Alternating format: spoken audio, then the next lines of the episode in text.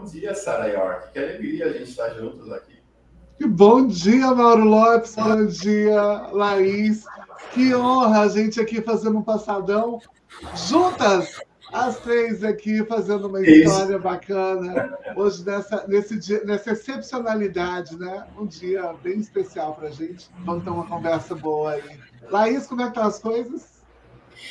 Bom dia, queridos, querida Sarita maravilhosa. Saudade, saudade do nosso passadão, né? De notícias, Mauro Lopes, querido. Eu tô aqui numa situação, gente, meio um pouquinho nervosa, que eu tô assim, na luta contra o tabagismo, estou 24 horas sem fumar, então.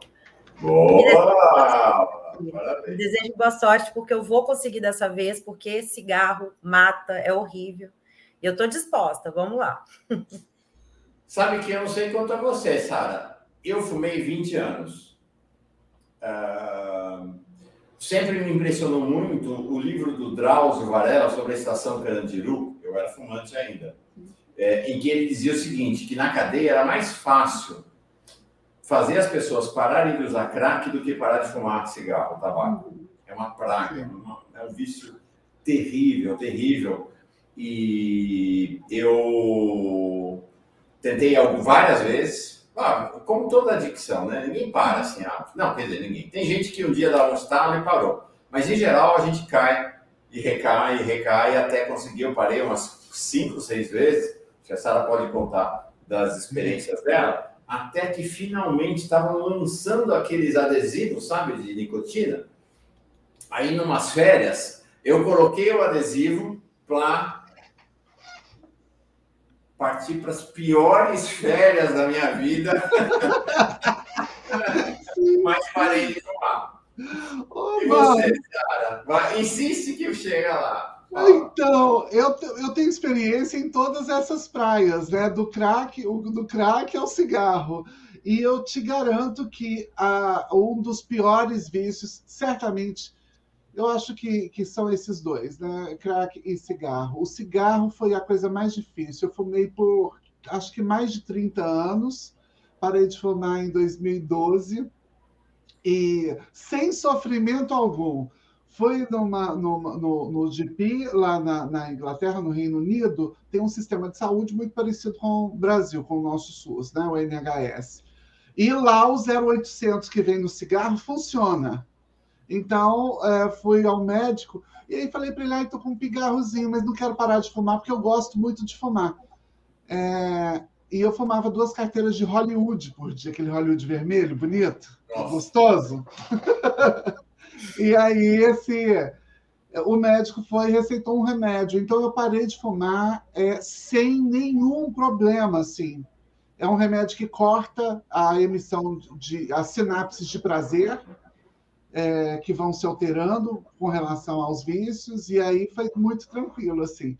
Depois disso, Laís, acabou. Agora, tem um segredo para a gente parar de fumar. Quando eu voltei em 2016, por dois dias, Mauro, uma, eu no meio do carnaval, uma amiga falou assim, ai, acende cigarro para mim. Eu peguei o cigarro, olha, idiota, e pá! Aí acendi o cigarro, e nesse dia, toda a memória voltou. voltou né? E aí eu lembrei, eu sei de uma coisa: a melhor forma de parar de fumar é esquecendo que você fuma. Né? Então, assim, quanto menos se falar, quanto menos se ver, eu acho que é melhor se você não tiver acesso a uma medicação, a esses apoiadores. Porque ninguém precisa mais sofrer hoje para poder cortar qualquer tipo de vício, viu, Laís? Depois eu mando as receitas em box. Por favor. Por favor, e hoje eu tomei um, hoje eu tomei um cafezinho. Café e cigarro é uma combinação que, para quem é viciado, sabe, né? E hoje eu consegui tomar um café puro, aquele cafezinho, sem acender o cigarro. Eu fiquei tão orgulhosa que eu falei, é, nossa, é um passo muito importante, né? Não deixar, né? Porque eu falei, se eu não tomar café, eu não trabalho, eu vou dormir em frente ao computador. Então eu consegui vencer aí. Vamos ver, está muito recente ainda, mas estou com meu adesivinho de, de nicotina aqui nas costas. E, por favor, Sarinha, me mande aí que eu preciso vencer essa, essa luta. Agora, né? Eu usava um adesivo, Laís, eu sou essa pessoa. Usava dois adesivos, mastigava três chicletes de nicotina e fumava oito cigarros por minuto. Mudou. É... Gente, o tabaco, o cigarro, é uma adicção. Adicção, a palavra adicto, que é a palavra mais adequada do que viciado, vem é, do latim adicto, grego, é, escravo. A gente vira escravo, de fato, né? Da, do vício. E isso que a Sarah falou é verdade. Eu não brinco. Eu não brinco de botar cigarro na boca. Nunca mais encostei no cigarro. No começo, Laís, era assim. Eu tô tão velho que eu sou de uma época, gente, vocês não acreditam, que tinha aula de fumante dentro de restaurante. Então, eu ia sentar na área de fumante só para sentir aquele, aquela fumacinha. Hoje eu tenho uma certa ojeriza, meio nojo. E fui desenvolvendo estratégias, cada um vai desenvolvendo, né? Eu pegava. Ah, desculpa, ainda bem que você avisou, João, porque o áudio estava dando eco, eu deixei o microfone lá atrás. Acho que melhorou agora, né, João? Obrigado pelo, pelo aviso. É... É... Perdi. Mas, enfim. É... Não dá. Voltou na boca, é o que a Sara falou, volta a memória, o risco de voltar. E você não volta fumando, quem era como eu, profissional, não. fumava dois maços por dia durante 20 anos, não tem essa coisa, ah, vou voltar é, e. Ao João dobra, quando a gente melhorou. volta, dobra. fumando um por dia, nada, você volta o tanto que você estava, né? É, a Edelvina falando isso. No avião também tinha área de fumantes. Olha que legal. Por conta Todo disso, mundo fumava junto. É, eu dei um furo enorme só por conta dessa história. Eu estava viajando, o Collor tinha sido eleito presidente e eu fui, a gente estava acompanhando, era um grupo de, sei lá, 30 jornalistas acompanhando uma viagem dele ao redor do mundo antes da posse como presidente. Eu estava na Folha de São Paulo, a Folha de São Seu Frias era assim. Todo mundo, o pessoal da Veja viajando na primeira classe, o pessoal do Globo, do Jornal do Brasil, do Estadão na classe executiva, e eu lá com o Nils André, o fotógrafo da Folha, na classe econômica. Né? Fizemos a volta ao mundo na classe econômica, só nós. E aí eu vejo o pai do Marcos Coimbra, esse nosso Marcos Coimbra aqui, ah. o pai dele, o embaixador Marcos Coimbra, que era casado com a irmã do Collor e era um cara fundamental. Ele foi veio a ser secretário-geral da presidência da República, eles seguiram o ministro gabinete civil, andando assim, blum, blum, blum, de madrugada, para o fundo do avião. E eu Tum, tava lá, sem conseguir dormir direito, fui atrás do cara. Gente, ele me contou tudo, porque ele foi lá fumar. Ele me contou tudo. Quem ia ser o quê? Foi um furo do pré-governo Collor.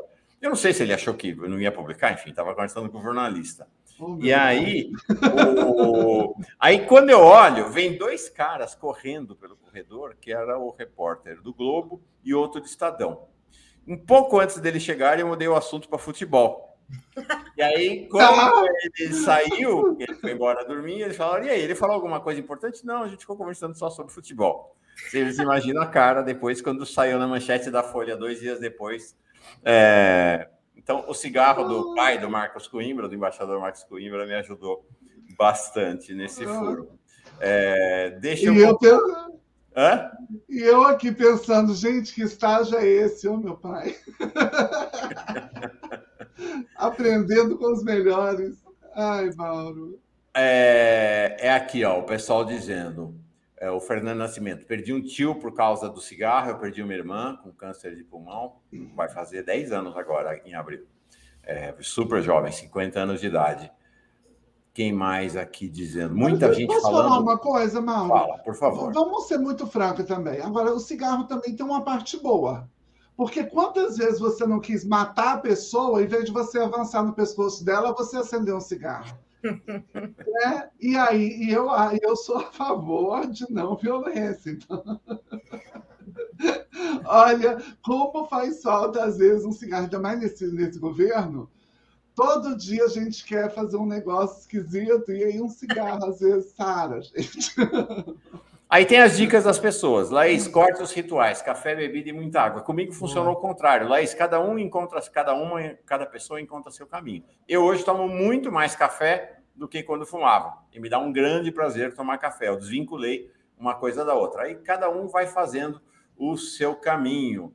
É, a Maria Tinda, grande amiga, falando de é, acupuntura, adesivos ajudam muito, verdade, é, ajudam muito Alguém, gente aqui falando de que parou há quatro anos. Gente, é que nem NA, Narcóticos Anônimos. Cada um tem a sua fichinha do tempo, sabe muito bem o tempo em que está sem formar. A Junelagem de Coguerra dizendo que o sogro dela foi embora exatamente por causa do, do cigarro.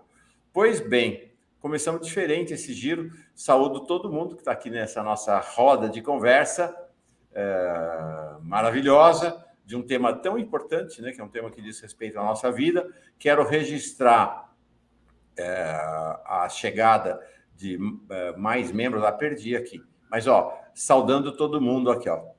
Anália, parei de fumar há 25 anos. Para mim faz. Eu parei em 97, 2007, é mais de 20 anos já. A Denise Nagin parou há 30 anos. É, o Alberico, tá vendo? Todo mundo sabe a data em que parou de fumar. É realmente muito impressionante. Agora, tem um detalhe. Eu, é, é, nessa conversa toda dos, da adicção, é, tem coisas que a gente demora, às vezes, para poder falar. Por isso que eu estava dizendo a Laís que quanto menos a gente falar do assunto, é, para quem está nesse processo de parar mesmo, talvez colabore. Porque é, tem quatro anos, eu parei de, de, de, usar crack há mais de dez anos, tem quatro anos que eu consigo falar disso. Eu não uhum. conseguia falar antes, porque o fato de falar já me dava taquicardia, me, me dava uma série de gatilhos que. Bom, uma hora a gente vai fazer um programa sobre isso, né? Vamos, vamos sim, acho que merece. Super merece. Bom, gente querida, gente amiga, quanto tempo falta para acabar essa tortura? Eu digo para vocês, eu digo para vocês que faltam exatamente 313 dias na contagem que estamos fazendo aqui do Giro das Onze, por conta da generosidade das mulheres e homens, muito mais mulheres do que homens, das linhas do horizonte de Minas Gerais, bordadeiras de Minas Gerais, que estão fazendo a contagem, mandando cada dia um bordado. Né? Vamos chegar lá. Vocês imaginam a emoção que vai ser quando a gente tiver em 10, quando eu tiver a contagem do 10, 9, né? que nem lançamento de foguete, né? Vamos lançar o foguete ah, né? da presidência da República. Então está aqui essa, esse bordado, é, essa sequência está sendo feita pela Márcia e a Júnia Laje de Coguerra que está coordenando isso para nós aqui. Valeu. Gente, o tempo passou, a gente veio de falar das notícias do dia, falamos das notícias da vida. Não é? é? Legal. Laís, fala rapidinho o que, que tem de destaque nessa manhã para a gente começar o debate, debate fundamental sobre hoje sair, acabou de sair, está fresquíssimo, por isso que a Sara veio é, para debater um balanço que acaba de sair, como eu falei, sobre a escola sem partido, a tragédia que essa escola sem partido representou e ainda representa para o país, e esperamos enterrá-la junto com o governo Bolsonaro. É, então, vamos fazer um balanço sobre isso. Para isso, duas pessoas fundamentais na campanha do Todos pela Educação, na campanha pela educação das nossas crianças e jovens, a Denise Carreira e o Salomão Ximenes, a Sara daqui a pouquinho apresenta os Todos dois. pela educação, que é assim, quase que um bordão para a gente falar de todo mundo pela educação. Não aquela ONG, pelo amor de Ah, de... desculpa. que essa a gente tá. Ok, fechou. Ainda bem, Sara, que você existe. É... Aí na segunda parte do programa estarão com a gente o prefeito de Araraquara, o Edinho Silva, prefeitíssimo, nosso prefeito, né? Acho que ele é o prefeito de todo o Brasil, né? É a referência em termos de combate à pandemia. Agora, a referência em relação à questão dos aplicativos, né?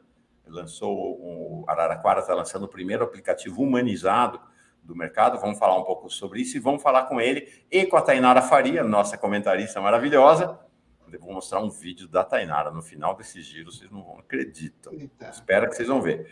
É, sobre a, o processo eleitoral em São Paulo. Vamos conversar bastante sobre a Haddad e tudo mais. Laís, gira as notícias rapidinho para a gente começar com o debate. E hoje vão ter três, duas âncoras e um âncora. Nós vamos fazer assim, para a tela não ficar com cinco. Enquanto for essa primeira parte, Laís e Sara conduzem. Eu fico olhando aqui de fora, ficam quatro pessoas, bonitinho. Quando acabar meio-dia, eu volto para conduzir a segunda parte. Vamos assim. Tudo aqui Fala, no corredor, Laís. né? Você fica no corredor. Eu fico no corredor, fico ouvindo aqui no corredor. Fala, Laís, querida. Perfeito, vamos nessa. Bom, vamos começar falando dele, do Tucano. Dória admite abrir mão de candidatura em nome da unidade da terceira via. Ele que está aí nanico nas pesquisas, né?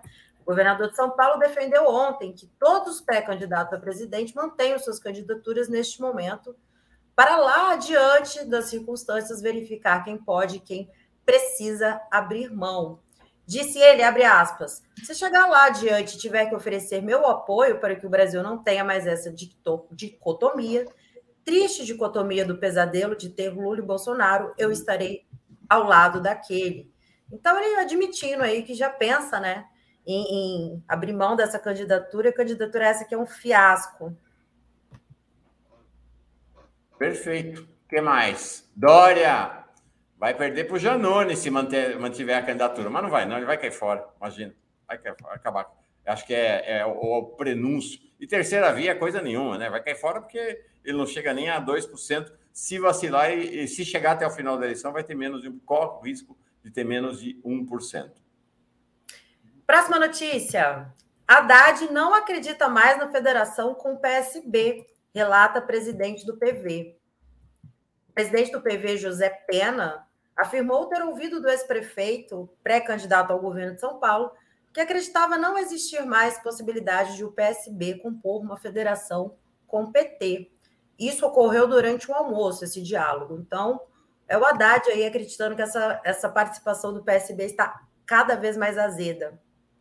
O que não quer dizer que o PSB não vá apoiar o Lula presidência, o partido está dando todos os sinais de que irá apoiar. O que não vai ter é federação, uma aliança formal. Vamos falar sobre isso com Edinho Silva e Tainara, vai ser um dos temas nossos.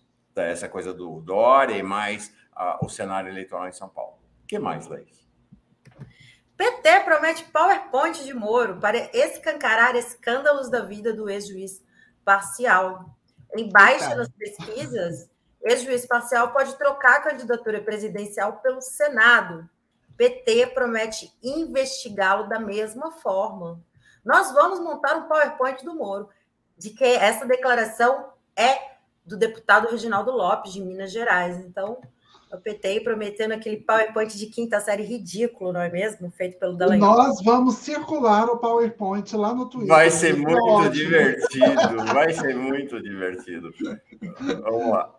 O que eles fizeram a sério, nós vamos fazer é, com uma fina ironia, só que dessa vez tem uma diferença, né? Não tem só convicções, não, tem provas. Exato. Mais algumas? Bom, vamos falar da questão da Ucrânia, né? Não tem como não Perfeito. falar sobre a Ucrânia. Então, Ucrânia convoca reservistas para a guerra contra a Rússia. O presidente ucraniano, vamos vou tentar aqui a pronúncia, gente. Volodymyr Zelensky, eu acho que é isso, disse nesta terça que está recrutando reservistas das Forças Armadas por um período especial, mas descartou uma mobilização geral depois que a Rússia anunciou que estava movendo tropas para o leste da Ucrânia. Então, é isso, a Ucrânia se movimentando aí, convocando reservistas para esta provável guerra. Os tambores de guerra estão rufando. Vamos ver se vamos para a guerra ou não. Gente, já atrasamos aqui cinco minutos, culpa minha, né? Aqui. Não, culpa da Laís, ó. Culpa da Laís que essa história do cigarro aí bagunçou é. nossa agenda. Ó, Laís, você. Tudo. Oh, gratidão, muito é. conselho. Eu vou ficar aqui no corredor, então, enquanto você. Sara, se apresenta aos convidados e, e, e, toca junto com a Laís a conversa sobre isso. Agora. Fechou, tô, tô no corredor. Eu e Laís. Obrigada, Mauro fique por aqui. Mauro, acho que inclusive a gente tem um, um, um, um videozinho ou algumas coisas que a gente vai precisar colocar na tela, e aí eu preciso dessa, dessa mãozinha. Eu vou convidar aqui para a gente ter essa conversa, Laís. Um, vou começar pela, pela Gorgeous, so gorgeous, gostosíssima, querida educadora, parceira, Denise Carreira, que é uma educadora popular, mestre e doutora em educação pela Universidade de São Paulo, feminista, antirracista, ativista pelos direitos humanos há mais de 30 anos, trabalha pela formação da igualdade de gênero, de raça, nas escolas e nas redes educacionais do, do país. Ela foi coordenadora da Campanha Nacional pelo Direito à Educação, a nossa rede da campanha, na qual foi responsável, uh, junto com o professor José Marcelino Pinto, da USP, pelo estudo do custo aluno qualidade inicial, que definiu o montante de investimento necessário por aluno para garantir a educação de qualidade no Brasil. Essa pauta que continua sendo levantada pelo queridíssimo Daniel Cara. Denise, sua linda, queridíssima, chegue para cá. Que é, cadê você? Vamos te adicionar aqui. Ei, que coisa boa! Ei, oi, Sara! Oi, Laís! Oi, Mauro! Prazer estar aqui com vocês. Ei, o Mauro está rindo aqui atrás. E o Salomão chegando. E Salomão, Salomão, eu vou te falar, tem pessoas que a gente tem um certo crush, né? Assim, eu cruxo muito Salomão. É um gato, professor, meu Deus, negócio de tirar o fôlego. Professor adjunto do bacharelado de políticas públicas da Universidade Federal do ABC, inclusive a UFABC está tendo votação, ou teve lá para a reitoria. Um negócio interessante, talvez se der tempo a gente fala até disso. Doutor em Direito pela Universidade do Estado de São Paulo, pela USP, é, graduado em Direito, mestrado em Educação Brasileira pela Universidade Federal do Ceará é, chega para cá, ele é pesquisador colaborador do Centro de Pesquisa Jurídica Aplicada da Escola de Direito de São Paulo e da Fundação Getúlio Vargas e da Ação Educativa, onde presta assessoria, pesquisa e informação. Salomão, eu posso falar que você é gato aqui ao vivo? Oi, Sara, bom Salomão, dia. todo sério. Presidente, eu tenho liberdade de expressão, mas dificulta a minha participação aqui, né? Me deixa meio... É intimidado aqui, tímido, né? Mas bom dia todo mundo, Laís, Denise, prazer. Bom dia, Salomão, seu áudio está um pouquinho ruinzinho assim para gente, não está muito bom não. Tenta tá, achar um, alguma coisa aí, um...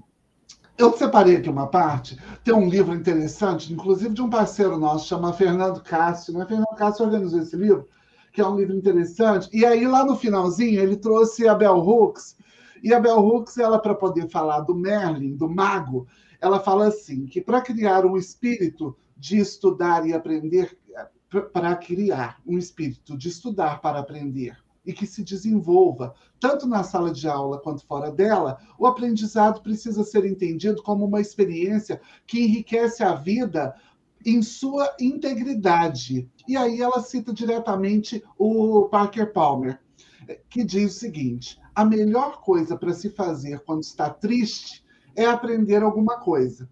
Essa é a única coisa que nunca falha. Aprender porque o mundo gira e o que faz girar é essa coisa da qual a mente não pode jamais se cansar, nem se alienar, nem se torturar, nem temer, nem decrer, nem descrer. E, é, e, e nunca sonhar em se arrepender. O que você precisa é aprender não é só sobre conseguir informações ou conseguir um emprego. Educação é sobre cura e integridade.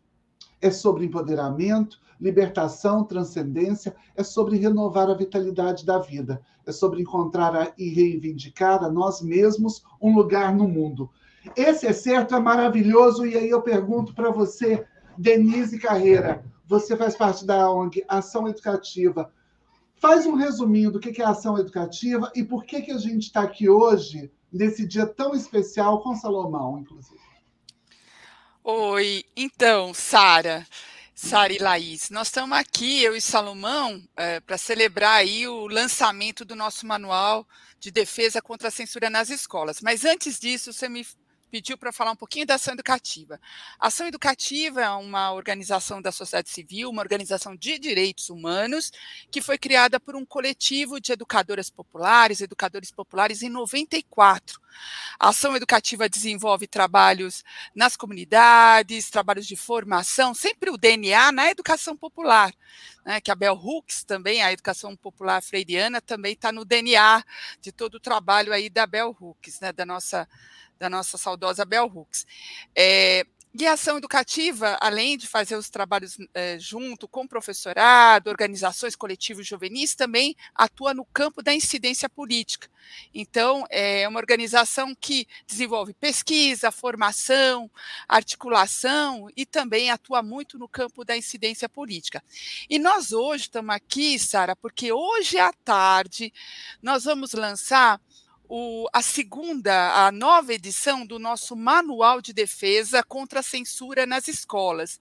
Esse manual é fruto de um trabalho coletivo de 80 organizações, de um coletivo também de autoras e autores, né, que, se, é, que se debruçou para atualizar esse manual que foi lançado a primeira vez no final de 2018 tivemos mais de 150 mil downloads, e o manual é um instrumento de defesa né, das escolas, das educadoras, das famílias, dos estudantes, contra todo esse absurdo, contra a perseguição, a censura, a autocensura.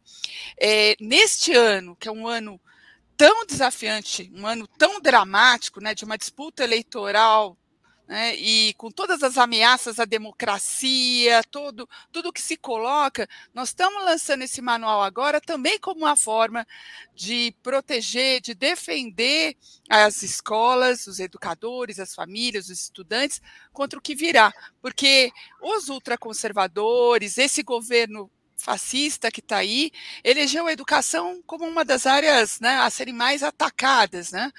E aí nós temos também todo né, a, perseguição é, com relação ao debate de gênero, raça e sexualidade. Então, o nosso manual é um manual é, que tá, é, traz orientações jurídicas, pedagógicas, políticas, de como agir no caso de perseguição, ameaça, e nós temos, nos organizamos, o material está organizado em 19 casos que mostram as diferentes faces né, é, desse fenômeno ultraconservador, dessa, dessas ameaças, dessa perseguição é, promovida por esses movimentos, como o movimento Escola Sem Partido, mas também grupos fundamentalistas religiosos. Então, uhum. Então, hoje à tarde, a gente vai lançar com 80 organizações, temos um vídeo, um videozinho de apoio a essa divulgação, que explica também o porquê desse lançamento. Esse lançamento, esse manual também atualiza, né, considerando o material de 2018, ele traz as novas decisões do Supremo Tribunal Federal, as, as, as decisões de 2020, que é, geraram né, uma grande derrota para o movimento Escola Sem Partido, traz novos casos e também traz a resistência que a sociedade civil tem feito contra toda essa perversidade.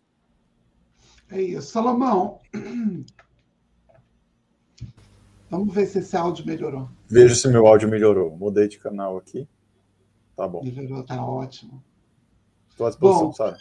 Isso. Então, é, é, eu estou aqui pensando nesses vários casos, né, é, que a Denise fala que vai apresentar 19, né? A gente tá, estamos todas muito ansiosas para poder acessar esse manual, que é um, um, uma salvaguarda para cada um de nós, né? Pessoas que sofrem perseguição. Eu lembro que, assim, sempre tive que dar aula de porta aberta, porque a porta fechada, uma travesti com crianças poderia ser sinônimo de ameaça. E lembro como esse governo foi tão cruel na retirada. Inclusive, eu fui mudada de escola pela minha secretaria, ah, pela Secretaria de Educação, a qual eu prestava serviço, porque eu falei a palavra lesbianismo em sala de aula.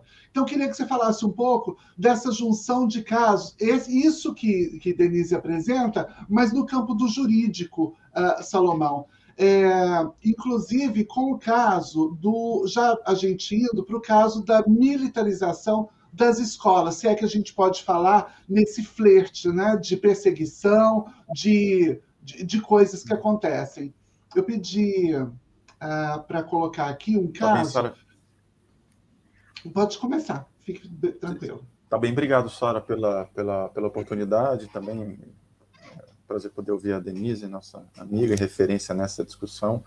É, acho que é importante a gente pontuar, Sara, que é, quando nós falamos em um manual de defesa né, contra a censura nas escolas, é, esse manual existe porque há um ataque sistemático contra as escolas e as universidades públicas é, e não é de hoje, não é, lamentavelmente, deste governo. Né? Este ataque esteve, inclusive, entre é, os fatores, né, as características aí que levaram a, a digamos, a viabilizar, é, digamos, o, o, ecossistema político reacionário, né, o conservador, que trouxe, né, nos trouxe essa situação é, é, atual, né, ou seja, então há um ataque sistemático à, a essa possibilidade que você coloca, no exemplo que você coloca como, como educadora, né, a possibilidade da escola pública, da universidade pública, principalmente, mas não só, é, se colocarem como é, instituições né, de direitos, de afirmação de direitos é, humanos, de direitos sexuais reprodutivos, de direitos autônomos de crianças e adolescentes a terem informações, conhecimentos, aprendizagens que são dissonantes, inclusive daquelas que eles recebem no ambiente familiar como, como direito das famílias também, ou seja, essa possibilidade de constituir a escola como espaço público, né? ou seja, que ah, os temas de direitos fundamentais, de direitos sexuais e reprodutivos, das relações é, de igualdade, ou seja, sejam colocados né, em nome do interesse público e não sequestrado por determinados interesses privados, por vezes hegemônicos, de determinadas religiões, de determinados grupos é, políticos. Então, este é o, ou seja, este é o ambiente. Né, e o que aconteceu no Brasil na última, na última década é que um movimento reacionário se organizou é, nacionalmente para atacar esta possibilidade da escola pública, para desmontar as políticas públicas de inclusão e de reconhecimento, né? É, fez isso inicialmente com este movimento que você mencionou, né, o Escola Sem Partido, que vocês mencionavam aqui mais cedo, né? Mas essa Escola Sem Partido, que era um movimento muito inspirado é, no anticomunismo, no macartismo norte-americano, com essa perspectiva né, de, de, perseguição política aos professores, ganha, de fato, é, adeptos e maior relevância no Brasil quando ele se junta com o movimento antigênero, né? contra o, os movimentos que, ou seja, tentam manter as relações é, sociais desiguais entre homens e mulheres, né? ou seja, a, a heteronormatividade, etc., né? É, nesta dimensão. E aí sim, este movimento ele ganha uma dimensão bastante importante né? e se dissemina, é, juntando aí elementos de censura ao debate político nas escolas, mas também ao debate racial, debate para as relações de igualdade de gênero. Então, é, este é o ataque e o manual ele tem esta é, perspectiva de afirmar esses direitos e de dizer que, olha, é, há um caminho de resistência, né? Esse caminho, inclusive, nós nós seguimos no, no é, nesse conjunto de organizações, né? ou seja, fortalecendo questionamentos no Supremo Tribunal Federal contra leis municipais e estaduais que aprovavam esse programa de censura, esse programa Escola Sem Partido. O Supremo Tribunal Federal tem reiterado é, decisões é, derrubando essa legislação, considerando inconstitucional, né, afirmando que é, essa expressão ideologia de gênero não é uma expressão é, aceitável né, do ponto de vista jurídico, ou mesmo do ponto de vista técnico, como é, argumento para censurar qualquer tipo de discussão nas escolas, nos materiais didáticos. Então, tem uma posição bastante consolidada hoje, a partir do Supremo Tribunal Federal, é, na defesa da liberdade acadêmica das escolas, e mais do que isso, né, o Supremo tem afirmado, em alguns casos, é, a obrigação do poder público é, de é, implementar políticas públicas de igualdade para as relações de gênero, para o respeito aos direitos humanos né, da população da população LGBTQI a mais, etc. Né, ou seja, como um dever público né, de política pública. E é, o manual vem para isso, ou seja, para afirmar esta possibilidade de resistência né, neste momento contra este movimento, é, ou seja, de longa duração, né, e aí você traz uma outra, uma outra referência, que é esse projeto de militarização das escolas. Né? É importante a gente também destacar, esse não é um projeto é, exclusivo do governo Bolsonaro, ele está disseminado em vários estados do país. Né? Ou seja, essa visão de que a solução da escola pública... Digo, Desculpa. Eu vou pedir para a Laís colocar aqui na tela é, é, o, ah. um caso, exatamente para a gente poder mostrar, porque parece que a gente está cercado de casos isolados né? Só tem uhum. caso isolado. Então eu, eu, é, eu sofro agressão, é um caso isolado, aí os, morrem 300 pretos, todos são casos isolados. A gente está num, num, Brasil de casos isolados, onde parece que ninguém faz questão mesmo, né? Principalmente essa, essa esse governo não faz questão de observar o que está acontecendo de fato ali com todos nós na sala de aula. Laís, é esse, né? Seu tá sem áudio. Isso, isso. Cortei meu microfone. Bom, é um caso absurdo, né, envolvendo racismo, né, explícito, uma escola militarizada do DF, né? O sargento mandou um aluno negro cortar o cabelo. Então a foto da criança, né? Claro, né? Foi colocar uma tarja no rosto da criança, cabelinho, coisa mais linda do mundo. O sargento, né? Ordenou que a criança cortasse o cabelo. Então tem a ver com, esse, com essa questão toda, né? Exatamente. E aí, Salomão... Dois comentários rápidos. Não sei Sim, se claro. Eu... Depois é para você fechar, é, exatamente. É muito importante você alertar isso, que não é caso isolado. Assim, o que a gente tem mostrado, na verdade, desde que nós temos um articulado, aí, sob a liderança da Denise, inclusive, muito importante nesse processo, né, enquanto organizações de direitos humanos né, neste campo, é que há uma, uma articulação muito evidente do campo reacionário, do campo conservador, de ataque à escola pública. Né? Basta acessar os sites dessas organizações para ver que, por exemplo, eles organizam um processo de judicialização cotidiana das relações escolares, de ataque aos professores. Então, não tem nada isolado, é tudo muito articulado né, é, nacionalmente. E a militarização é, é, é o escola sem partido é, ao extremo, ou seja, é aquela escola que se quer né, a possibilidade de uma expressão pessoal é, diferente, de uma identidade racial, né, ou seja, de uma. As meninas não podem usar qualquer tipo de, de de, de, roupa que as identifique, os meninos não podem ter cabelo longo, então aqui muito claramente, né, ou seja, um ataque é, é, disciplinar, né, ou seja, a, a, identidade racial, a identidade de gênero, né, digamos, uma radicalização desta censura. Sim. O Denise, me parece extremamente oxímoro o modo como, como essa, essa conversa é, ganha terreno. Porque se por um lado a gente tem crianças que são colocadas para seguir um sistema, e aí essa formação, né, essa uniformização do sujeito da, do, do, da escola militar. Por outro lado, nós temos é, é, é, militares aposentados sendo trazidos para dentro da sala de aula para poder fazer o que o professor supostamente não daria conta. Não é muito é, é, é não é muito é, oposto e ao mesmo tempo sem sentido o, esse movimento que tenta ser produzido?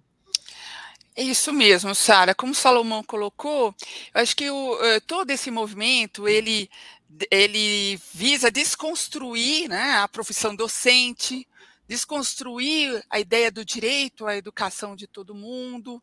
Então, é, nós temos, como você chamou a atenção, Sara, não fatos isolados, mas de fato é, aí um, uma estratégia organizada, existe uma inteligência, existe um projeto é, que está comprometido com uma educação para a obediência a uma ordem desigual, discriminatória e violenta, genocida.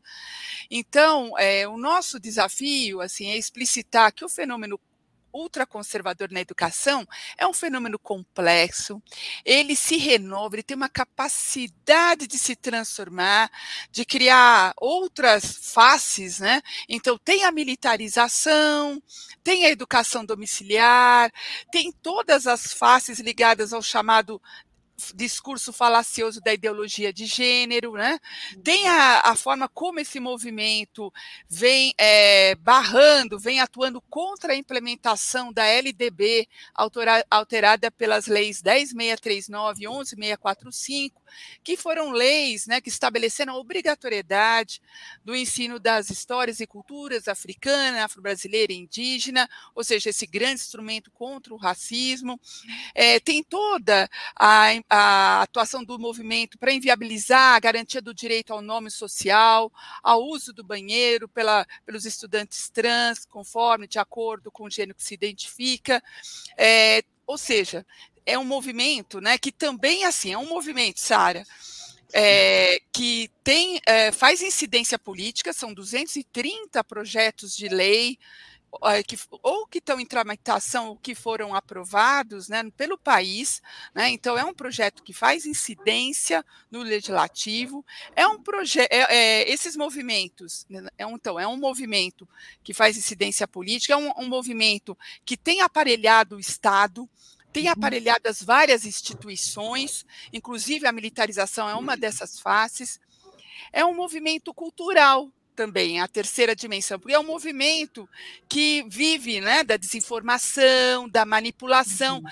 que prega o discurso de que está defendendo a família tradicional, os valores, mas, na verdade, é um, é, é, uma, é um movimento extremamente reacionário contra as conquistas dos direitos das mulheres, da população LGBTQI, da população negra, das conquistas de direitos humanos. Então, nós temos aí Sim. muitas faces, inclusive a educação domiciliar, que agora o governo Bolsonaro, de novo, depois da forte resistência que nós fizemos no ano passado para barrar a proposta de educação domiciliar, o governo Bolsonaro recoloca essa agenda agora neste, neste mês de fevereiro, dizendo que vai voltar para o Congresso para aprovar essa proposta que tem sido propagada, né, tem sido promovida por grupos ultraconservadores, grupos fundamentalistas religiosos. Eita. É, eita atrás de eita, né, Salomão? Salomão, uma pergunta. É, é, a gente teve aí. Lá, você quer colocar o, os, a manchete do que fala sobre o INEP, né, os dados do INEP, lei, o INEP usa a lei de proteção de dados para censurar informações do Enem. Quer dizer, uma série de coisas que, que estão acontecendo e essas exclusões, é, a, a, exclusão de dados do censo escolar, o que, que seria, o, qual que seria o grande problema que a gente teria aí, né, diante desse governo? E uma segunda pergunta, que é, será que as nossas, até o último dia desse governo desgraçado, a gente vai ter que Perdão pela palavra, minha gente, mas é porque eu estou hoje sob a, a, a bênção do Papa. É, eu vou, a gente vai ter que ter todas as conquistas em nível de, de, de, do sistema jurídico, quer dizer, é o jurídico que ainda vai ter que nos defender, é tudo através do STF? Boas questões, Sara. Eu, eu, queria complementar uma coisa que a Denise disse, né? Nós também é, estamos acompanhando é, a, acho que talvez a maior expressão né, dessa articulação, dessa ocupação reacionária dos espaços do Estado seja a instrumentalização agora recente do Disque 100, que é um Disque Direitos Humanos, né, para combater o que o governo Adamares Alves, né, a nossa ministra da Mulher, dos Direitos Humanos e da Família, nossa que eu digo do país, né, não minha nem sua, mas do país, é, entende como é uma violação institucional à criança e adolescente, ou seja, o tratamento de ideologia de gênero, entre aspas, nas escolas, hoje está incluído no Disco de Direitos Humanos. Então, alguém, né, para que as pessoas nos entendam, é, qualquer um, na lógica da Damares, pode ligar para o Disco de Direitos Humanos e dizer que o, o professor Salomão está, né, a professora Denise está tratando de ideologia, a professora Sara, na escola. Isso seria entendido como uma violência institucional ao ponto né, de autorizar que fosse aberto um procedimento policial de investigação, como aconteceu com uma professora na Bahia, uma professora no Rio de Janeiro. Né? Então, é, nós chegamos nesse nível de institucionalização da censura né, e do combate às políticas de inclusão na escola, ou seja, de fato, um Estado policial, um Estado perseguidor, né, que instrumentaliza a linguagem de direitos humanos. E aí eu chego no teu ponto, Sara. É, uhum. esses grupos, né, neoconservadores e reacionários, eles querem construir uma nova gramática de direitos humanos. Né? Então, no lugar do direito da criança e do adolescente, a sua identidade, a educação de qualidade, a educação em direitos humanos, eles querem colocar o direito dos pais de escolherem o que a criança aprende ou não. Eles querem colocar o direito das comunidades religiosas determinarem qual é o conteúdo que as escolas devem tratar e não o sistema educacional. Né? Então, há uma, uma tentativa, né, a gente tem que identificar isso muito claramente, de reescrever é, o conteúdo de direitos humanos. Então, se a gente escuta esse ministério da Damares, né, ela, é, ou seja, ela diz fazer tudo em nome dos direitos da criança, em nome dos direitos Sim. da família. E é por isso que gente, é importantíssimo, né, ou seja, é inafastável aqui é, mobilizar o judiciário. Ou seja, esse debate ele acontece no Supremo Tribunal Federal não por uma escolha, digamos assim, de quem resiste, né, mas por uma, é, uma característica, ou seja, da resistência é, em direitos fundamentais. Né? Ou seja, felizmente, pelo menos nesta temática, né, nós ainda temos contado com o respaldo do Supremo Tribunal Federal, é, aí temos que estar alerta, né? ou seja, para o futuro, inclusive, é, porque não sabemos até quando. Né? Uhum. O Bolsonaro já nomeou dois ministros com programas claramente é, é conserva reacionários e destrutivos desta agenda. Né? Nós temos que olhar para os Estados Unidos, o que está acontecendo agora com o debate, a reabertura do debate é, da legalização é, do aborto em alguns estados e chegando isso na Suprema Corte com a virada da Suprema Corte, que hoje tem uma maioria conservadora. Né? Então, direitos que pareciam conquistados né, estão ameaçados, inclusive com a ocupação né, desses espaços jurídicos que têm que ser disputados. Né? Eu diria o seguinte, Sara, não tem como recusar essa, essa interlocução com o judiciário, nós temos que disputá-lo, né? É, disputar esses espaços, explicitar é, posições neste campo. Né? É. Eu não comentei a questão do INEP, mas a gente deixa para outro momento. Não, a vontade de ficar aqui com vocês é a tarde toda, porque, assim, eu, eu fico pensando, Laís, é, na, nas matérias que a gente vem repercutindo desde 2018 com o Vitor Urban. Vitor Urban, que é esse cara né, nefasto que faz um trabalho é, é, pernicioso em todos os âmbitos né, no leste europeu. Bom, enfim, é um papo para uma outra conversa. Laís, o que, que você manda? A minha pergunta vai no encontro do que o Salomão disse agora, que é a respeito dessas questões jurídicas, né? E eu queria entender um pouco disso na prática. Eu vou dar um exemplo real. Eu tenho uma amiga muito querida, que ela é de esquerda, ela é filiada no partido de esquerda, e ela já fez algum relato de algum tipo de perseguição, porque ela dá aula no colégio ultraconservador, que eu não vou citar o nome, claro. E minha pergunta é nesse sentido: se aconteceu algo, algo no sentido dela perder esse emprego por conta dessa perseguição política contra ela, o que, que ela deveria fazer na prática? Quem ela deveria recorrer neste sentido? Acho que é a pergunta da maioria dos professores, né? Dos professores que não estão por dentro dessa, dessa compreensão maior, né, o, o Salomão, que é o que a cartilha vem trazendo.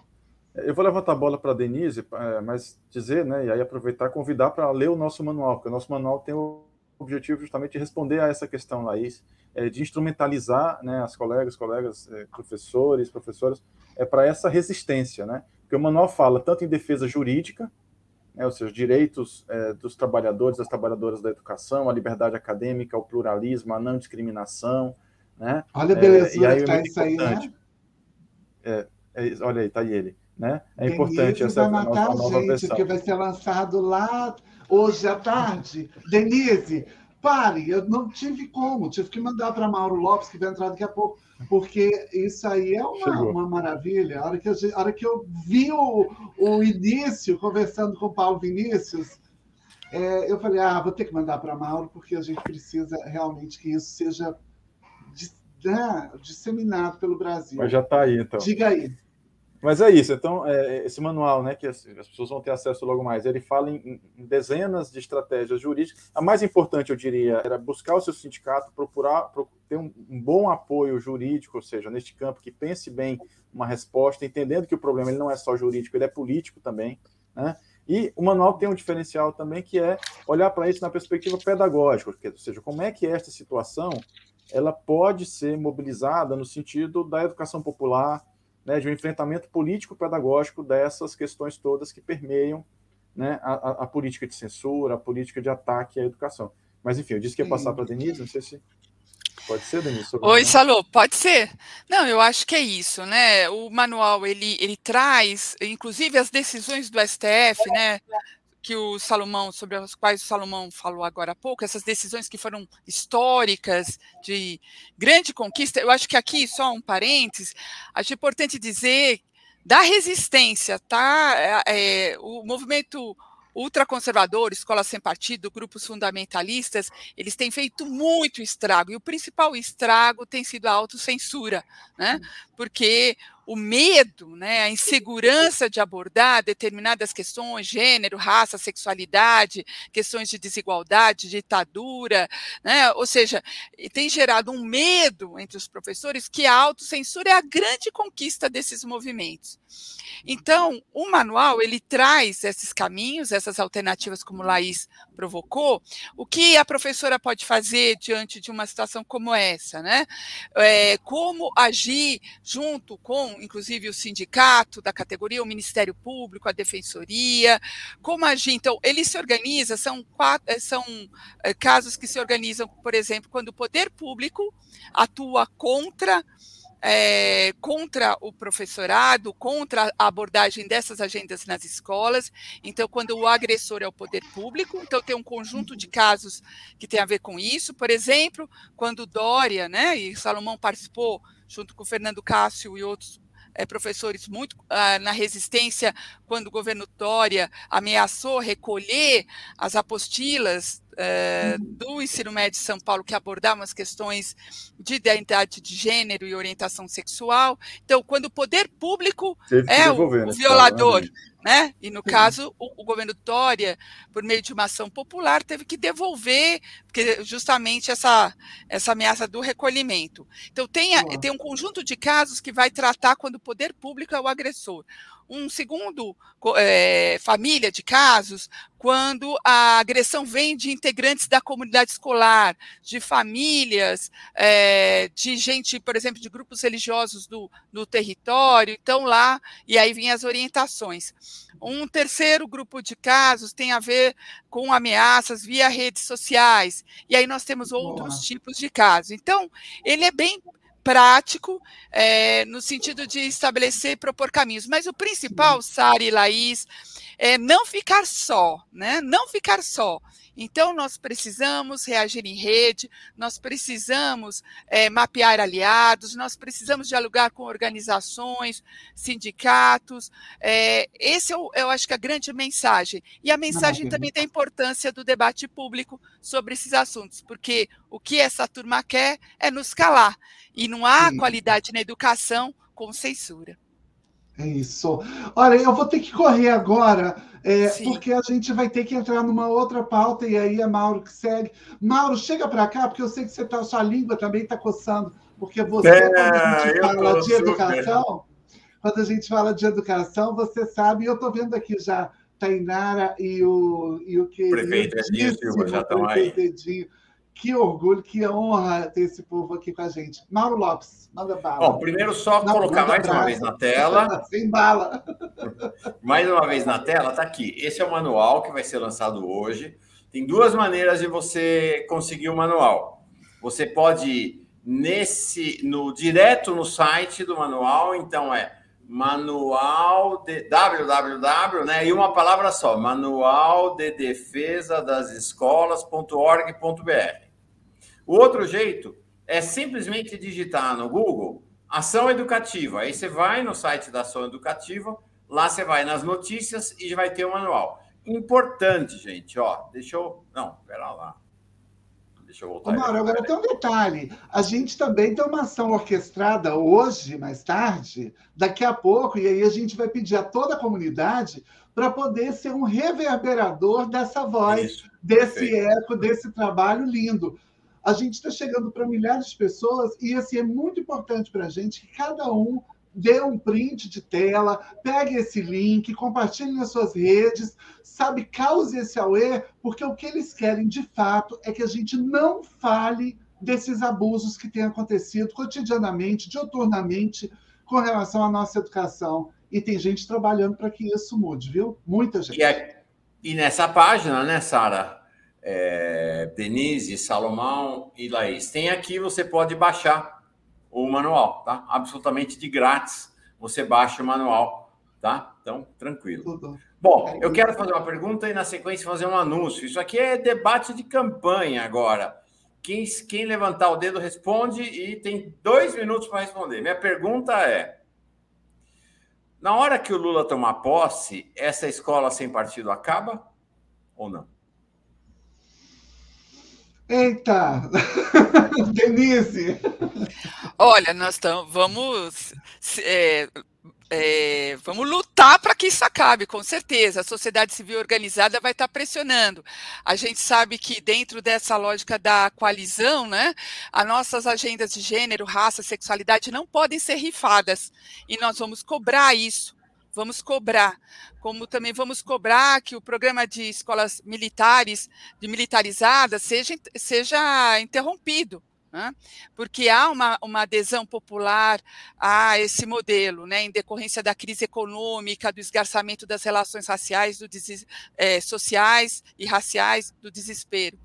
Então, nós é, vamos cobrar, como sociedade civil organizada, entidades de direitos humanos, entidades que, e redes que atuam pelo direito à educação no país, vamos cobrar que esse fenômeno ultraconservador é, seja barrado no Estado brasileiro e que ocorram políticas no sentido de reagir né, e retomar várias ações que foram interrompidas por pressão dos grupos é, é, fundamentalistas, dos grupos ultraconservadores. Passando a bola aqui para o Salomão.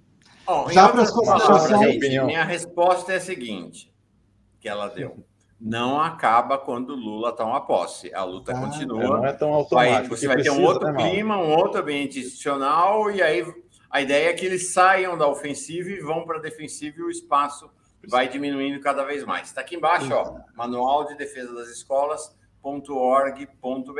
Tá Principalmente porque em educação, Mauro, a, o nosso maior inimigo não é Bolsonaro, é o pensamento bolsonarista.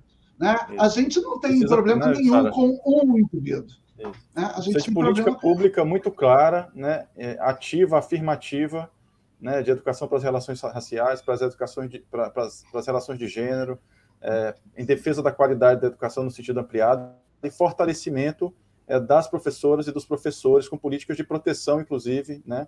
É, e de formação é, continuada para reverter esse processo que o Mauro chama a atenção, né? de que a Denise chamou a atenção, de autocensura, né, de recolhimento. Nós temos que reverter isso com política pública. Né? Ou seja, não é com mera intenção ou uma eleição, por mais importante que seja, que vai reverter automaticamente. É uma política pública de longa duração, como os movimentos conservadores fizeram, né, para nos colocar nessa situação, nesse buraco que a gente está hoje. A gente precisa fazer o contrário. Né? É, precisa construir uhum. política pública coerente, né, com financiamento e etc. É isso. Então, Se fosse vai... presencial essa conversa, Sara, eu ia pedir autógrafo para Denise e para o Salomão no final da entrevista. Já pedi, você acha que eu dei aquela. Já dei, já chamei ele de crush por quê no início? Já, já taquei que ela era gostosa por quê? Porque a gente quer essa aproximação no real. É Ô, Mauro, a gente está se despedindo, então você vai seguir aí, mas eu quero, é, é, assim, importante a gente salientar que existem trabalhos sendo feitos hoje. Eu vou pedir para todo mundo, mais uma vez, seguir as páginas da Rede da Campanha pelo Direito da Educação em todos os lugares, seguir Denise Carreira, Daniel Cara, Salomão Gimenez nos, nas redes sociais. Todos eles estão no, no, no Twitter e nesses lugares é, que a gente sabe que geram transtorno. e a gente vai tentando construir lugares possíveis Quero muito agradecer a presença de todos vocês. Laís, você por ser minha parceira de passadão. E vamos lá. Saudações finais, Salomão. Qual que é as suas redes para a gente acompanhar, para a gente poder ir embora já? Que Mauro tá, já tem aqui no, no pique. É, mas eu tenho ainda né? dois pode fazer sua ação no Twitter, seguindo a Sara também e replicando a partir das duas horas a divulgação do nosso manual para que chegue é, para todo lado aí. Massa, Denise. Então, gente, também é, reforçar isso e dizer para vocês também é, conhecerem o nosso site Gênero Educação, muitas ações comprometidas com a defesa, mas também com a promoção da agenda de gênero, raça e sexualidade. Nós devemos e podemos, e tem muita coisa boa acontecendo no nosso país em, em reação a todo esse fenômeno ultraconservador. Estamos aqui juntas. Muito obrigada, Sara, Laís, Mauro, pela oportunidade. Minha alegria de estar aqui com o companheiro Salomão em mais um espaço. Para encerrar, eu vou mostrar um negócio para vocês. Só para vocês, tá, gente? É exclusivo, ninguém mais vai ver. Tá, tá aqui, ó. Olha só o que é que ela já vai saber a hora que eu falar o nome da pessoa o que é que esse Miguel Paiva aprontou para nossa Sara York. Eu não acreditei quando vi. Isso é para acabar com o Ministério da Damares, minha gente. É isso aí. Ai, Sara, quem é esse menino aí do seu lado? Isso aí é para é uma homenagem lindíssima do nosso Miguel Paiva, eu e meu netinho Nicolas e assim, eu, eu senti isso como um abraço muito fraterno. Primeiro, porque Miguel é o pai da Radical Chique, que foi uma inspiração para todos nós na década de 90. Segundo, porque Miguel tem essa história imensa na luta política. E terceiro, porque ser retratada por esse cartunista, grande cartunista, como é, é, assim, nesse momento onde uma família como a minha, onde uma avó travesti não pode ser inspiradora para um netinho, porque é, é, é, tem pretensões cis heteronormativas, isso significa muito, muito. Eu agradeço imensamente, me emociona imensamente estar aqui nessa tela com essas pessoas que são minhas inspirações. Você está dentro, dentro delas com essa imagem. Gratidão. Legal. Sara, deixa eu te perguntar, linda, lindas, vocês todas. Trans Duas perguntas. Trans é avó? E trans tem família normal?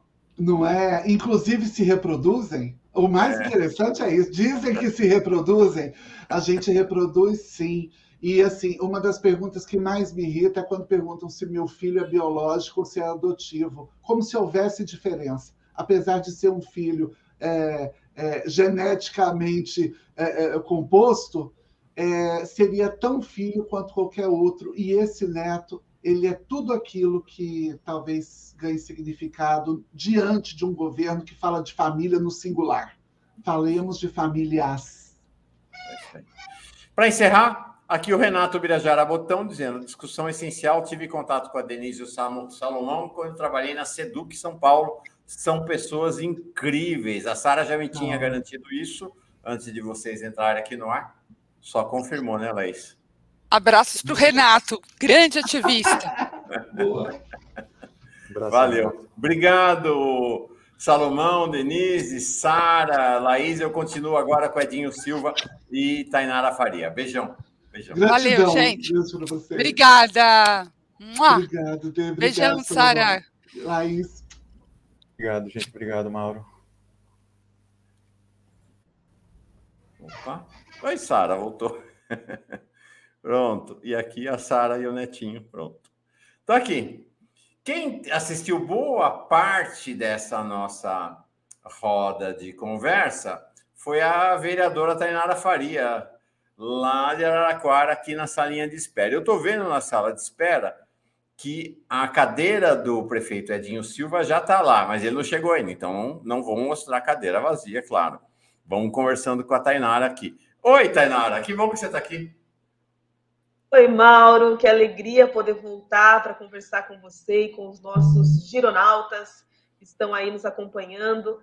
É uma alegria, eu falei, eu vou entrar e já vou ficar no esquenta, né? Porque daí a gente já pega o ritmo da galera, o que o pessoal está falando. Estou vendo já o boa tarde aqui do Roberto, da galera. Ó, beijo para vocês que estão aí no chat, estão nos acompanhando. Viu? Você está bem, Mauro? Tudo bem? Eu estou muito bem, graças a Deus. Eu vou botar a Sara de volta, que enquanto o Edinho não chega, eu quero que ela veja com a gente um vídeo. Um vídeo tá muito especial. Antes, Bota quero aí. fazer um anúncio da programação do Giro nos próximos dias. Importante.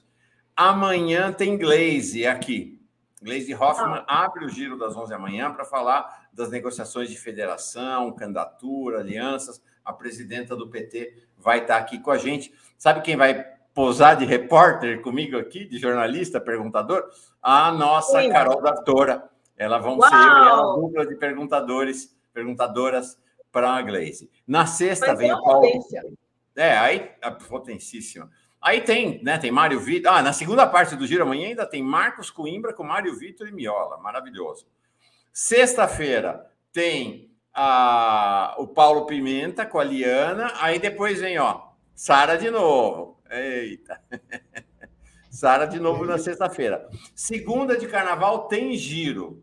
Segunda de carnaval vai ter giro. Vem a nossa Helenira e duas figuras muito importantes, as duas muito queridas e extremamente agredidas e caluniadas nos últimos dias, que é o Galo, grande Galo, grande amigo Galo, um beijão para você, né? E a nossa Laura Sabino, né? Impressionante que a esquerda tenha feito a Laura agressões do mesmo nível nos últimos dias.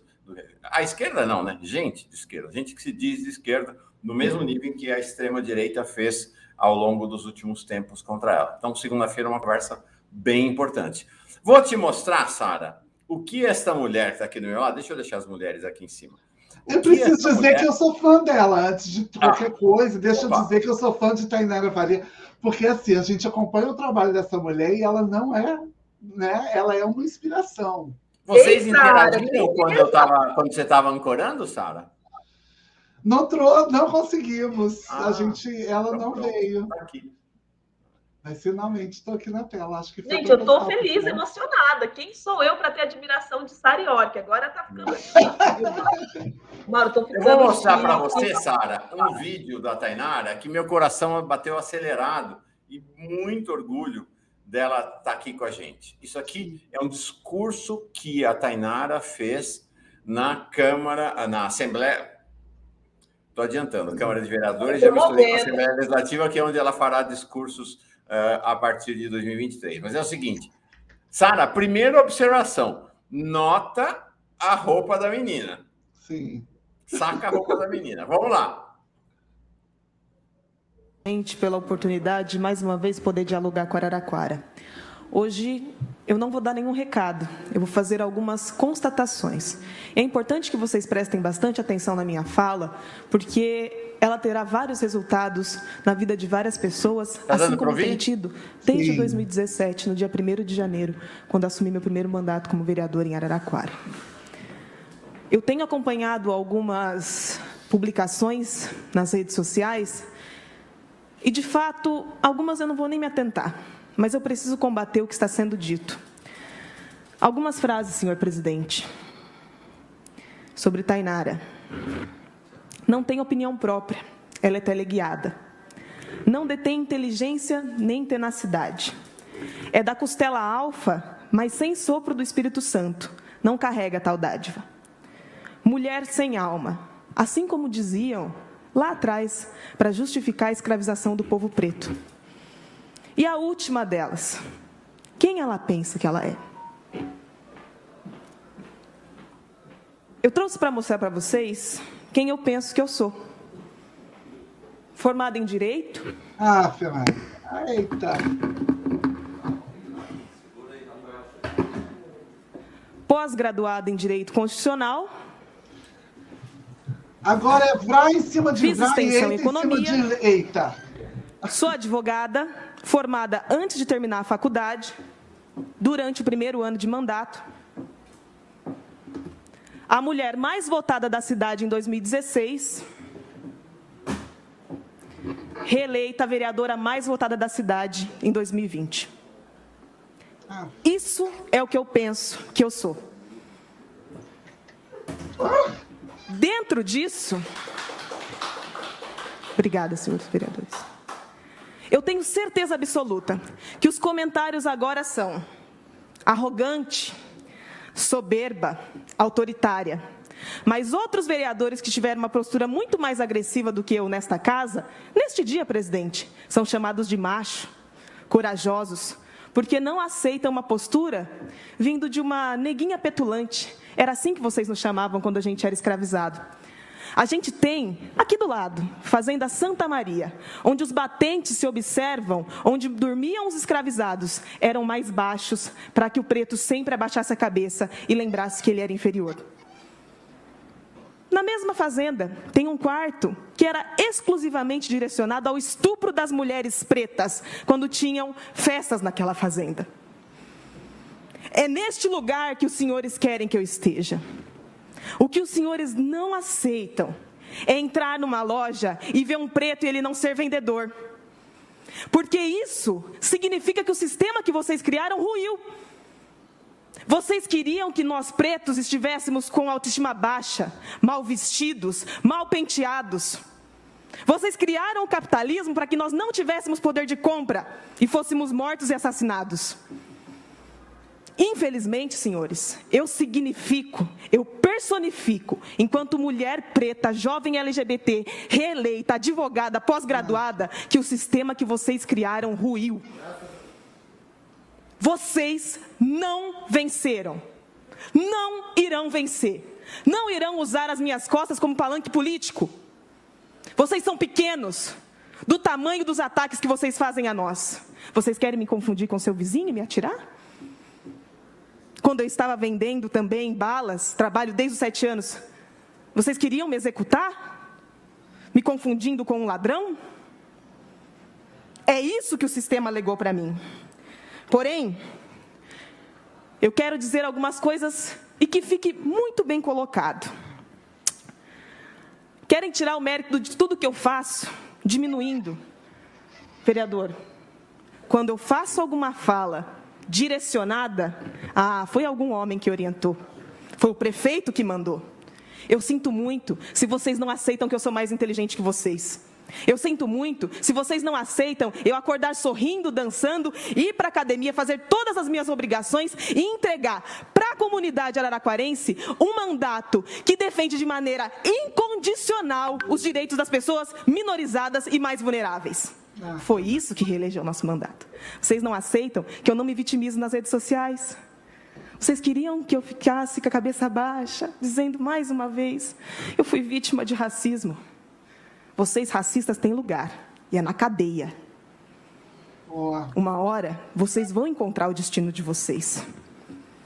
E quero dizer mais algumas coisas aqui, para deixar bem pontuado. Nós estamos de lados diferentes da história muito diferentes. Vocês estão do lado da morte, eu estou do lado da vida. Vocês estão do lado das pessoas sem teto na rua e querendo que eles sejam miseráveis. Eu estou no lugar onde a habitação digna é garantida a todo cidadão brasileiro. Vocês estão do lado da fome, eu estou do lado da fartura. E hoje eu defendo minimamente que todo mundo tenha refeições, direito a teto e moradia. Mas nós, dentro do sistema capitalista, queremos ter acesso sim aos melhores carros, às melhores casas. E vocês se conformem quando ver um preto andando de carro bom, carro importado e morando numa boa casa.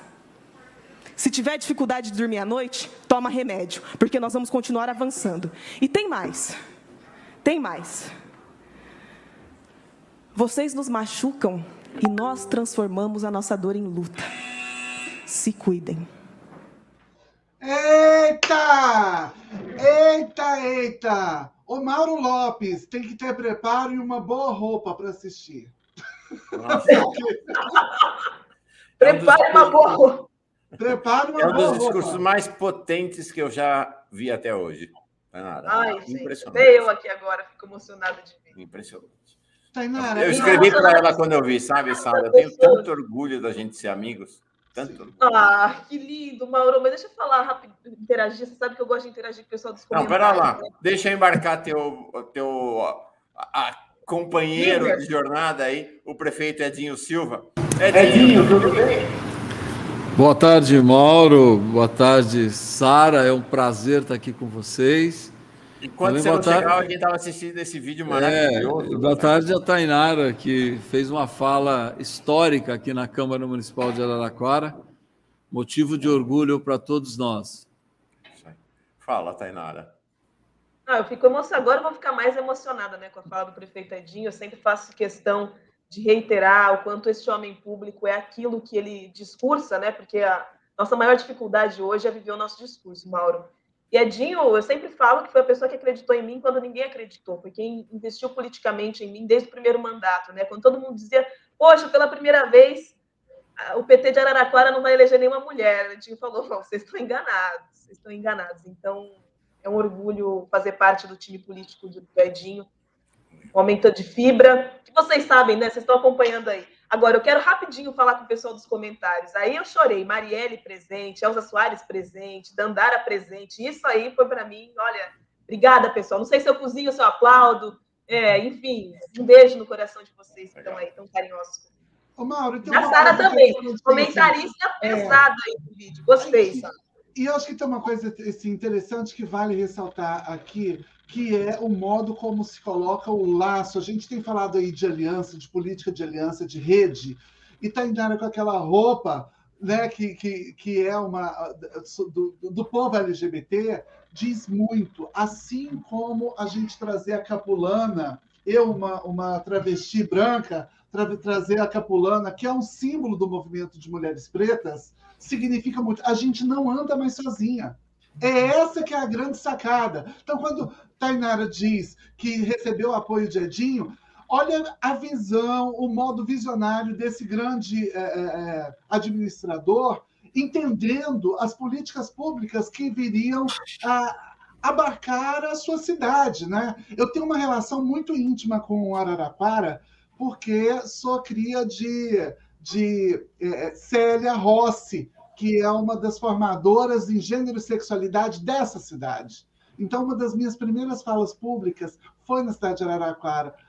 é, é muito importante para mim ver como vocês fazem política, sobretudo de gênero, com os recortes de racialidade, tudo isso que faz tanto sentido para quem está esquecido na história. Desculpa. Edinho, vou te falar o seguinte: vamos ficar quieto aqui ouvindo essas duas falarem. É isso. É isso. É, eu fico muito feliz de ver. A... Primeiro, admiro muito a Sara, não é de hoje, não sei se ela sabe disso, mas eu tenho uma admiração muito grande porque ela efetivamente significou e significa a construção é, de uma nova página na história política brasileira, da intelectualidade brasileira, da capacidade de formulação brasileira. Hoje, se nós temos aqui a primeira vereadora transexual da história de Araraquara, a Sara quebrou muita pedra para que essa realidade existisse, para que nós pudéssemos, de fato, traduzir na política a sociedade dos nossos sonhos, né? uma sociedade é, igualitária, que vença o preconceito, que vença a discriminação e não sei se você sabe, Sara, é, a Tainara é a primeira mulher preta a assumir um mandato na Câmara Municipal de Araraquara. Depois, em, em 20, se torna mulher preta é, mais votada da história de Araraquara, uma, uma menina de periferia, né, que tem uma vida sofrida de superação. Em 2020, na minha avaliação, foi uma eleição histórica em Araraquara. Né? A Filipa se elege vereadora, Boa. É, são uma bancada de quatro, são três mulheres, né? E 15 secretarias, Sara, 10 mulheres ocupam as secretarias, portanto, aqui é, os homens estão quase reivindicando ação afirmativa para poderem ter espaço na política local. Porque... Eu já quero morar lá em Araraquara, Mauro. eu estou de mudança. Que eu quero votar em Tainara e Edinho o resto da vida. Obrigado. Legal. Eu segurei a Sara um pouquinho aqui, eu sei que ela precisa, tem outra atividade agora. Sara, obrigado demais, viu, por ter aguentado aqui. Obrigado a você. Beijão. Um beijo grande. Beijão. Até amanhã. Até amanhã, até sexta. Sexta-feira estamos aqui. Tá Obrigada. Eu estava falando, sabe, Edinho e Tainara, é, que a gente tem uma programação muito forte no Giro esses próximos dias, né? Amanhã vem a Glaze aqui, é, na sexta-feira vem o Paulo Pimenta, então, assim, acho que alguns dos principais nomes da, da, da liderança do PT vão estar tá desfilando por aqui para a gente dialogar. A gente tinha uma pauta, tem ainda, vamos falar sobre isso. Eu sei que o Edinho está tá bem apertado de compromisso, e aí depois seguimos Tainara e eu mais um tempo que é para falar desse aplicativo maravilhoso, né? De Araraquara está inovando em relação ao aplicativo. Mas antes de falar dele, eu queria escutar vocês sobre a questão político-eleitoral. Já formulo a questão só antes, lendo alguns superchats. A Luci Fagundes, Tainara, chorei. Beijo. Coloca o discurso da Tainara no Cortes 247. Já vou pedir para colocar como boletim e também no nosso Cortes, pode deixar, vamos colocar lá assim. E também quem chega aqui é o, a Mariana Broins. Por favor, candidate-se a deputada federal para eu e muitas pessoas poderem votar em você. Vou contar um segredo para você, Mariana. Ela vai se candidatar a deputada estadual, mas você continua podendo votar nela aqui em São Paulo. Edinho, Tainara, começando por você, Edinho. É... O destaque até do Giro do que é fazer duas perguntas em relação à questão da sucessão, mas dessa vez não tanto na dimensão presidencial, mas na questão estadual. Primeiro, a questão do Dória. Ele é candidato a presidente, mas enfim, está aqui no governo do estado. É, a situação dele é desastrosa. Ele está, nesse momento, dependendo da pesquisa, abaixo do André Janones. E hoje começa a se falar, é, ele já começa a falar em desistir da candidatura dele. Edinho, Tainara, o que, que aconteceu com o projeto político desse Dória? que e, e qual é a, a, efetivamente a presença política dele no estado de São Paulo? Olha, Mauro, minha avaliação é, numa eleição polarizada como essa que nós vamos viver em 2022, ou seja, de um lado, a candidatura do Bolsonaro, que acaba né, cristalizando uma base eleitoral é, sólida. É inegável que é uma base eleitoral sólida, uma base eleitoral formada né, por setores da sociedade que, que pensam igual ao Bolsonaro, e a gente não pode se, se horrorizar por isso, porque esse pensamento sempre existiu. Né? Nós sempre tivemos pessoas no Brasil que defendiam pena de morte, o direito das pessoas se armarem, o direito de fazer justiça pelas próprias mãos. É, uma parcela da sociedade sempre foi homofóbica, foi racista, sempre foi racista, que não que não admite nenhuma forma de ascensão é, social, enfim. É, esse pensamento sempre esteve aí e ele só não tinha um interlocutor, um representante, alguém que o legitimasse. Hoje tem o Bolsonaro. Né? Então, ele consegue conversar com essa parcela da sociedade, conversa muito, na minha avaliação, ele só se preocupa com isso. Né? Ele amplia, né, na minha avaliação, com, com uma parcela, e eu fico feliz quando eu vejo que existe uma movimentação eleitoral nessa parcela é, do, dos neopentecostais, né? E, enfim, e de outro lado, o presidente Lula, que, que também aglutina em torno de si uma parcela da sociedade brasileira que tem memória dos seus governos, né? que, que tem na memória o legado dos governos Lula, do governo Dilma, né? que tem na memória um momento de crescimento da nossa economia, de geração de riqueza e capacidade de um governo de proporcionar a distribuição de riqueza, distribuição de oportunidades. Né? Então, numa eleição com essa polarização, é muito difícil a terceira via se, se viabilizar, é muito difícil uma candidatura de terceira via crescer.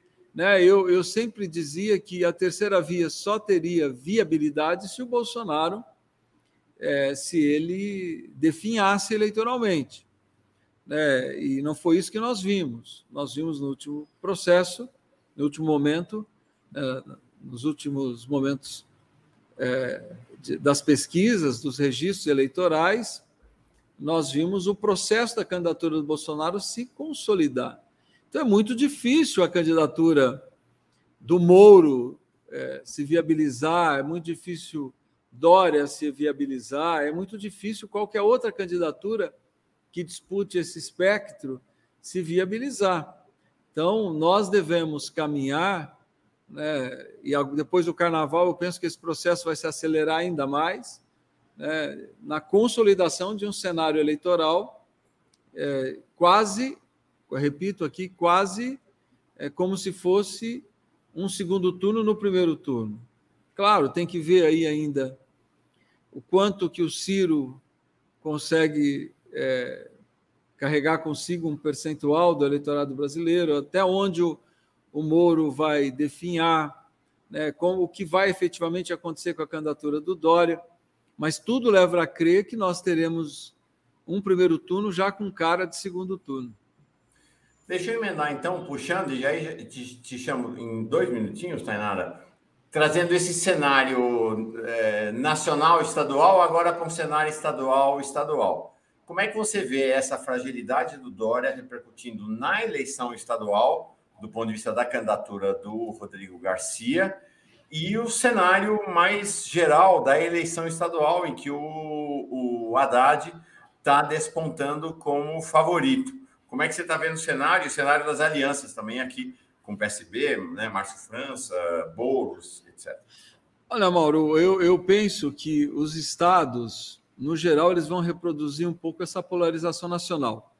Claro que você tem estados que você tem lideranças muito sólidas e que elas não estão nem no guarda-chuva da candidatura do Lula, nem na, na guarda-chuva da candidatura do Bolsonaro. Então, elas sobrevivem muitas vezes por força própria, governadores que tiveram né, também um legado forte, ou governador que tem uma aprovação alta. Né? Então, aí você tem que enxergar um pouco a realidade de cada estado. Mas, no geral, essa polarização política nacional vai se reproduzir nos estados. Isso eu dizer que São Paulo provavelmente vai ter Haddad eu... versus Tarcísio? Tarcísio. Eu, tá. eu penso.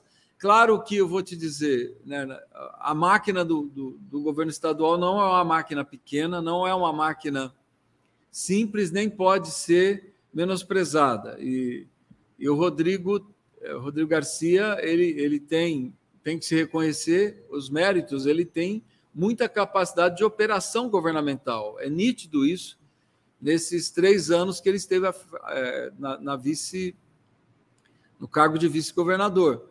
Então, ele opera muito bem, ele domina é, as políticas públicas no estado de São Paulo, ele domina os investimentos, os convênios, enfim, tudo aquilo que o governo está fazendo, ele tem muito domínio. Então, claro que a alternativa do Rodrigo Garcia hoje é fazer com que essa máquina gire colada é, na candidatura dele.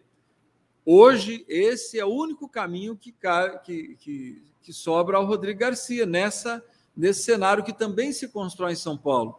Eu não tenho nenhuma dúvida, e nós temos que trabalhar para isso. Estou falando aqui enquanto né, é, representante, né, enquanto um prefeito do PT, nós temos que trabalhar muito para que o Fernando Haddad se consolide no segundo turno. Mas eu penso que a candidatura do Fernando tem muita viabilidade de, de estar no segundo turno. Eu penso que o outro polo, a princípio, tende a ter o Tarcísio, mas também é, o Rodrigo tentando, de alguma forma, entrar nessa disputa. Acho muito difícil alguma outra candidatura é, se viabilizar fora desse cenário que eu, que eu desenhei aqui. Seu mandato, Edinho, é um mandato de. se tornou um mandato de repercussão nacional. Já lá atrás, a partir da, do combate à pandemia e de diversos outros é, eventos que você propiciou com a liderança sua, da Tainara e do pessoal todo do PT aí. É, você sairá candidato a deputado federal? Não, de forma alguma. Eu... Senador? Não, meu projeto é governar bem Araraquara, cuidar aqui tá. da nossa população, fazer com que as políticas públicas que nós estamos desenvolvendo se consolidem, né? E dentro do que eu que eu puder e daquilo que, que for demandado, a tentar ajudar de alguma forma a, as candidaturas, mas a minha prioridade efetivamente é governar a cidade de Araraquara. O, o, eu vou tampar aqui, Tainara, o, o áudio do Edinho, perdão para ele não ouvir, mas eu te digo o seguinte: se Lula ganha a eleição, eu não dou três dias para Edinho estar tá no Ministério Lula, viu?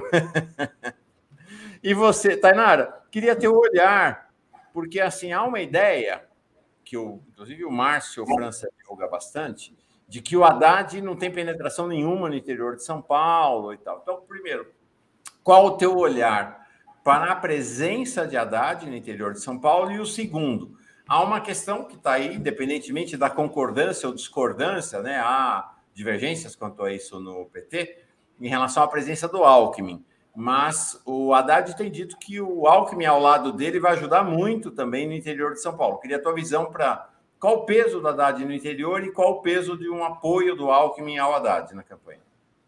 Perfeito, Mauro. Primeiro dizer que, infelizmente ou felizmente, onde tem Edinho, eu estou junto, rola rasgação de seda. E a capacidade dele de fazer análise política do cenário é, é fantástica, impressionante. Agora, Mauro, essa avaliação é coisa de quem está longe. Tudo bem que pode até rolar um convite, mas o tanto que Edinho gosta, gosta não, né? Ama Araraquara, acho muito difícil ele abandonar essa cidade, né? A gente discute muito isso.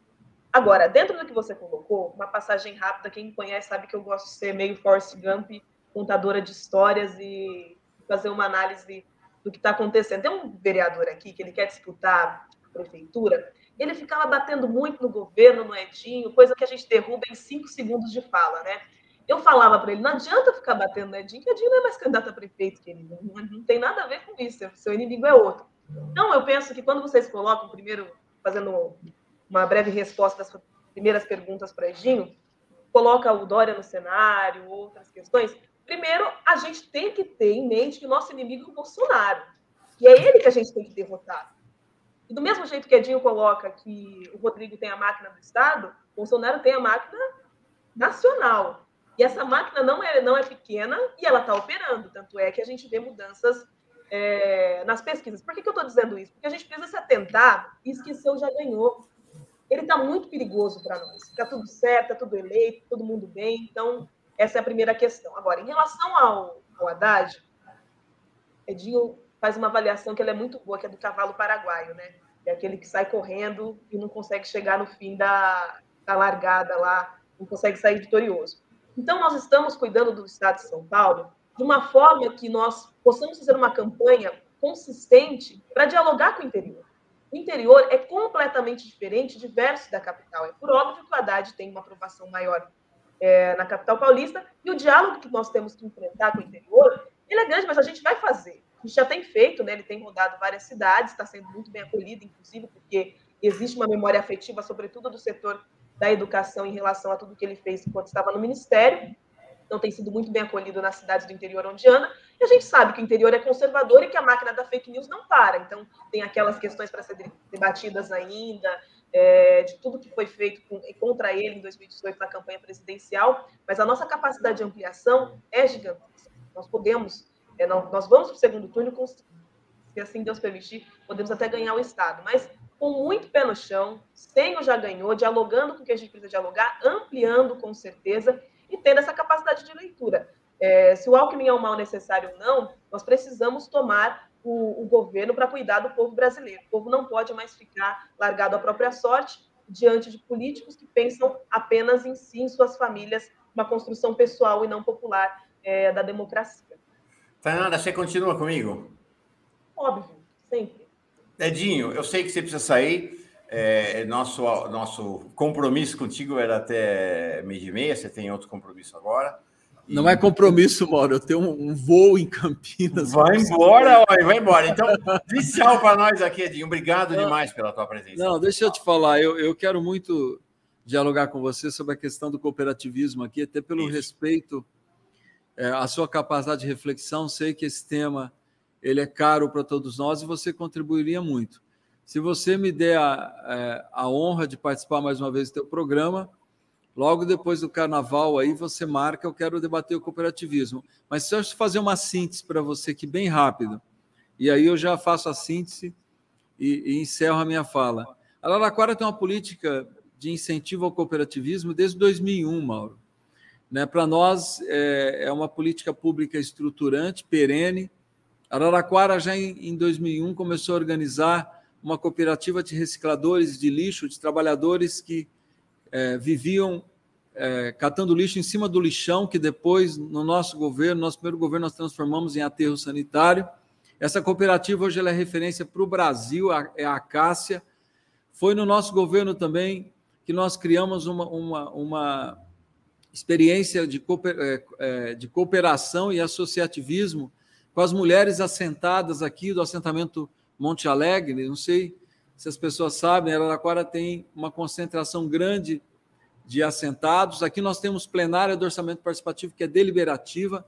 Além das plenárias regionais, nós temos plenárias para que decidem investimentos também para os setores é, politicamente considerados minoritários, ou seja, é, para as mulheres, para a população negra, para as pessoas que vivem com deficiência, né, para jovem, idoso, comunidade LGBTQIA, enfim, a, as, os setores oprimidos politicamente também têm plenárias do orçamento participativo.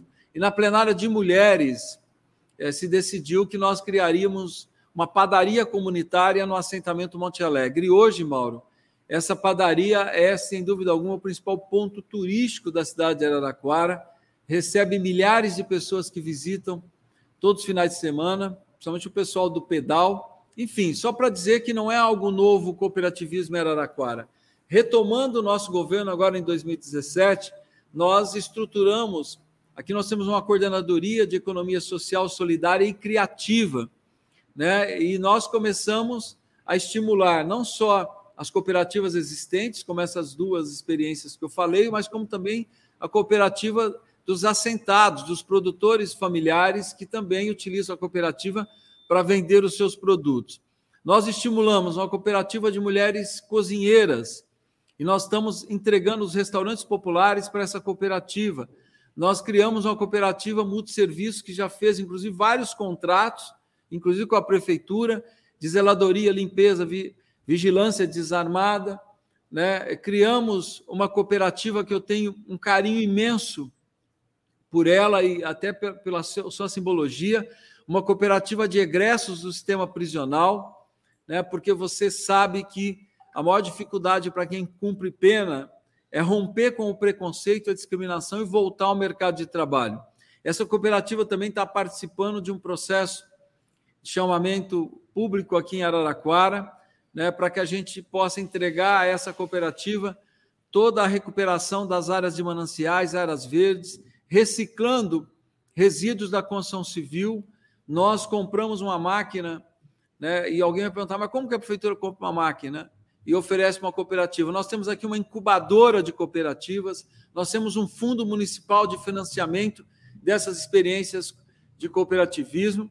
Enfim, essa máquina que eu dizia vai triturar esse material da construção civil, é, recolhido por essa cooperativa de egressos. Nós vamos produzir com essa máquina artefatos, né, desde tijolos, é, guias, bloquetes, sextavados, 40% da produção vai ser doado para a prefeitura, para as, para as nossas experiências de autoconstrução, 60% será vendido por essa cooperativa. No meio da pandemia, eh, sendo bem aqui, estou bem acelerado para falar das experiências de cooperativismo, uhum. nós temos outras. No meio da pandemia surgiram duas cooperativas.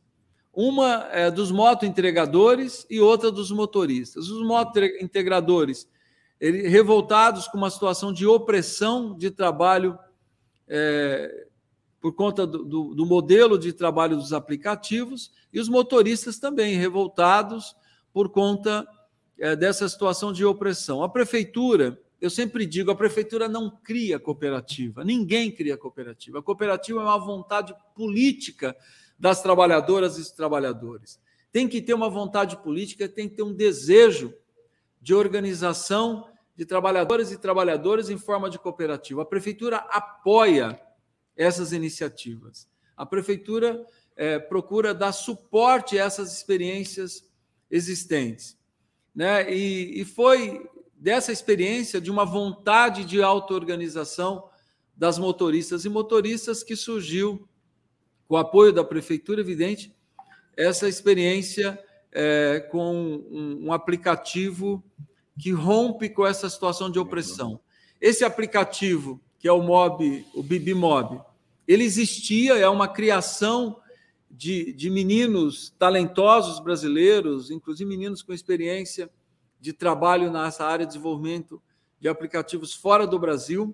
Eles criaram é, em 2016, nunca esse, esse aplicativo conseguiu efetivamente se colocar no mercado como deveria, porque ele é muito criativo, mas não conseguiu enfrentar os aplicativos sustentados pelas multinacionais. E aí que é interessante, é, é, um, é uma experiência, é um aplicativo criado por, por, por meninos brasileiros que encontram uma cooperativa. Um aplicativo que nunca conseguiu ser alternativo, encontra uma cooperativa e se torna uma, uma experiência viável. Por quê? Porque no cooperativismo não tem relação de, emprego, de, de, de, de empregador e empregado, não tem relação de exploração, não tem relação é, de exploração do trabalho. Enfim, o aplicativo teve a visibilidade que teve porque ele encontrou uma cooperativa né, que rompeu com a submissão do trabalho, rompeu com o modelo de exploração e construiu, via esse aplicativo brasileiro, uma experiência é, de trabalho e de organização do trabalho, onde as, as motoristas e os motoristas ficam com 90% ou 95% daquilo que eles ganham. Então, é uma experiência de cooperativismo extremamente exitosa. Né? É, o, o, aplicativo ele é importante, repito, ele, ele, ele é muito criativo, mas o potencial que ele teve é porque ele encontrou uma experiência de cooperativismo. E eu encerro, Mauro, dizendo que nós estamos é, ajudando no desenvolvimento também de um aplicativo para os moto-entregadores. Os moto-entregadores hoje formam a maior categoria profissional do Brasil. É a maior categoria profissional do Brasil. Eles trabalham é, de 12 a 14 horas, muitas vezes, para poder, na melhor das hipóteses, levar para casa, muitas vezes, o equivalente a um salário mínimo. Se fura o pneu de uma moto, eles já perdem tudo que eles trabalharam no dia. Se eles comprarem é, duas quentinhas, dois marmitex durante o dia, boa parte da renda deles também vai embora. É uma situação de hiperexploração do trabalho, de hiperexploração do trabalho. E nós estamos apoiando muito os moto-entregadores a também estarem desenvolvendo um aplicativo próprio deles, né, para que eles, em forma de cooperativismo, também possam romper com essa situação de, de hiperexploração do trabalho. Os motoristas romperam, né, estão aí as duras penas, lutando para fazer com que essa experiência dê certo, porque não é simples a experiência do cooperativismo, Mauro. O cooperativismo exige muito. E por isso que a prefeitura está perto, está presente, dando apoio, dando suporte, né? É, e, e, inclusive, ajudando na estruturação. Porque não é simples pôr em pé uma experiência de cooperativismo. Mas nós estamos acreditando muito na experiência dos motoristas e queremos muito que essa experiência dos, dos moto-entregadores também dê certo, porque eu acredito no cooperativismo, eu acredito que é possível a organização do trabalho sem submissão do trabalho. É possível, sim, trabalhadoras e trabalhadores terem uma experiência de organização que ela seja horizontal. E acredito muito que, com apoio, com suporte, as trabalhadoras e os trabalhadores têm capacidade de gestão, tem capacidade de fazer gerenciamento de experiências de trabalho como essas que eu estou descrevendo aqui. Então é isso. Araraquara acredita no cooperativismo, tem uma experiência com cooperativismo que não é de hoje e nós vamos continuar trabalhando para que essas nossas cooperativas deem certo e que as trabalhadoras e os trabalhadores possam produzir renda, distribuir renda sem submissão do trabalho.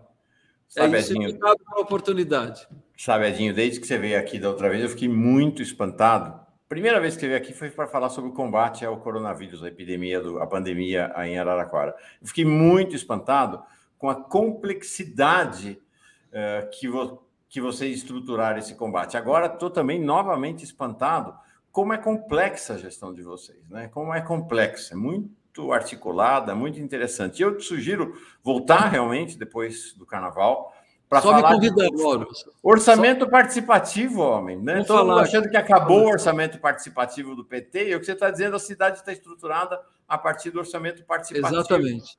Né? Exatamente. E já fica aqui, ó. Se quiser, vira comentarista fixo aqui no Giro das Onze, tá? Ah, obrigado, Mauro. Obrigadão é mesmo. Maravilhoso, cara. Adorei. Adorei. Admiro muito esse espaço que você tem construído com muita garra, muita gana, e você faz a diferença aí nessa nossa experiência de, de, um, de um sistema de comunicação que efetivamente seja democrático. Muito obrigado, viu, Mauro? E um abraço, um beijo a Tainara, a nossa menina guerreira aqui de Araraquara. Muito obrigado. Valeu, Boa viagem, valeu. Não perde esse avião, não. Tchau.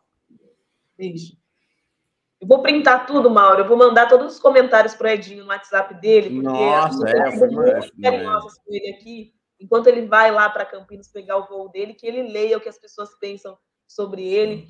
Sim. Companheiros valorosos que estão aí elogiando nossa gestão. É complexa mesmo, viu? Não é fácil, não, mas estamos firmes. Não, conta para nós. Nós vamos fazer uma outra conversa, nós três aqui com ele, nós dois com ele é, de fato, acho difícil Edinho escapar de ser convocado pelo Lula para o ministério, porque a experiência que ele tem realmente é um negócio assim. Ele virou uma referência nacional e internacional. É, é Araraquara hoje. E, e, a gente olha, não, foi a pandemia. Aí ele vem, aí vocês vêm e montam esse processo em relação às cooperativas. Aí ele vem conta do orçamento participativo. Eu falo, Sim. cacete, que coisa diferente é essa Araraquara. E muito interessante, sabe, Tainara?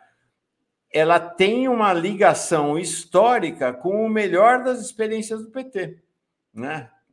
É, lá dos anos é, 80, Sim. 90, fantástico, fantástico mesmo, parabéns. Eu tive um compromisso gigantesco com as políticas do PT e assim, por mais difíceis que seja, por mais difícil que seja às vezes implementá-las e bancá-las, né? Porque implementar tudo bem, agora fazer funcionar, como foi o combate à pandemia, como é o orçamento participativo, que a gente já entregou mais de 50 obras, é, é muito difícil. É muito difícil. Explica o que, que é o orçamento participativo aí. Como é que vocês estruturaram essa nova, que é o, é o orçamento participativo 2.0, né? Talvez não seja mais como aquele lá do Dutra tal. Como é que é o orçamento não. participativo aí? Agora você arrasou, 2.0, porque é um orçamento participativo que é, vamos explicar o que é e depois eu explico por que 2.0. No orçamento participativo, é, é feita uma estrutura de plenárias regionais, você divide a cidade em regiões, para que o povo decida para onde a verba da prefeitura destinada à obra seja investida.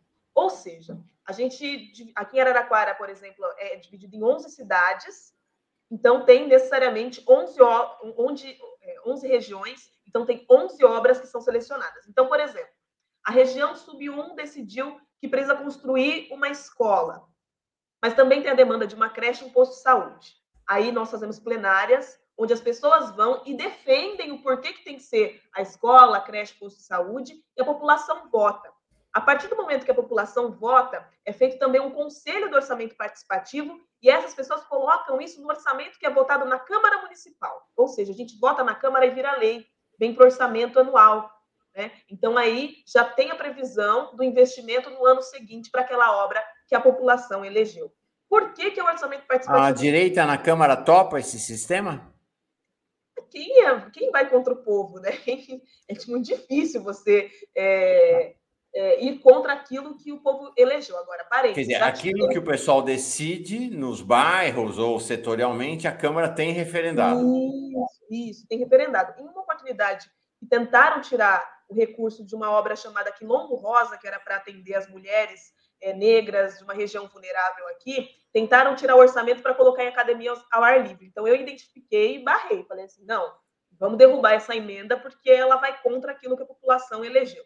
E aí, falando do porquê que ela é 2.0, porque além das regionais, que são as 11 regiões que Araraquara é dividida, nós criamos aqui, vamos dizer que é verdade, né? O Edinho é, criou aqui o OP temático. Então, além das 11 obras, nós temos o orçamento participativo de idosos, de negros e negras, de mulheres, de juventude e da comunidade LGBT.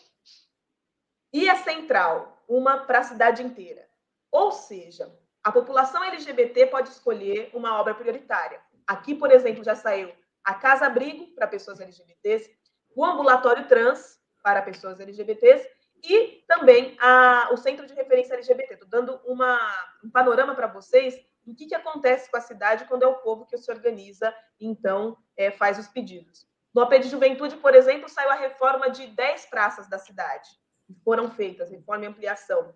É, para as pessoas idosas, saiu, então, a manutenção das piscinas aquecidas aqui em Araraquara. Então, é, além das regionais, nós temos plenárias temáticas para atender as minorias em direitos naquilo que afeta elas. Porque, às vezes, é, numa plenária geral, fica muito difícil das minorias conseguirem placarem suas obras. Mas então nós fizemos as temáticas e aí o povo decide o que quer para Araraquara.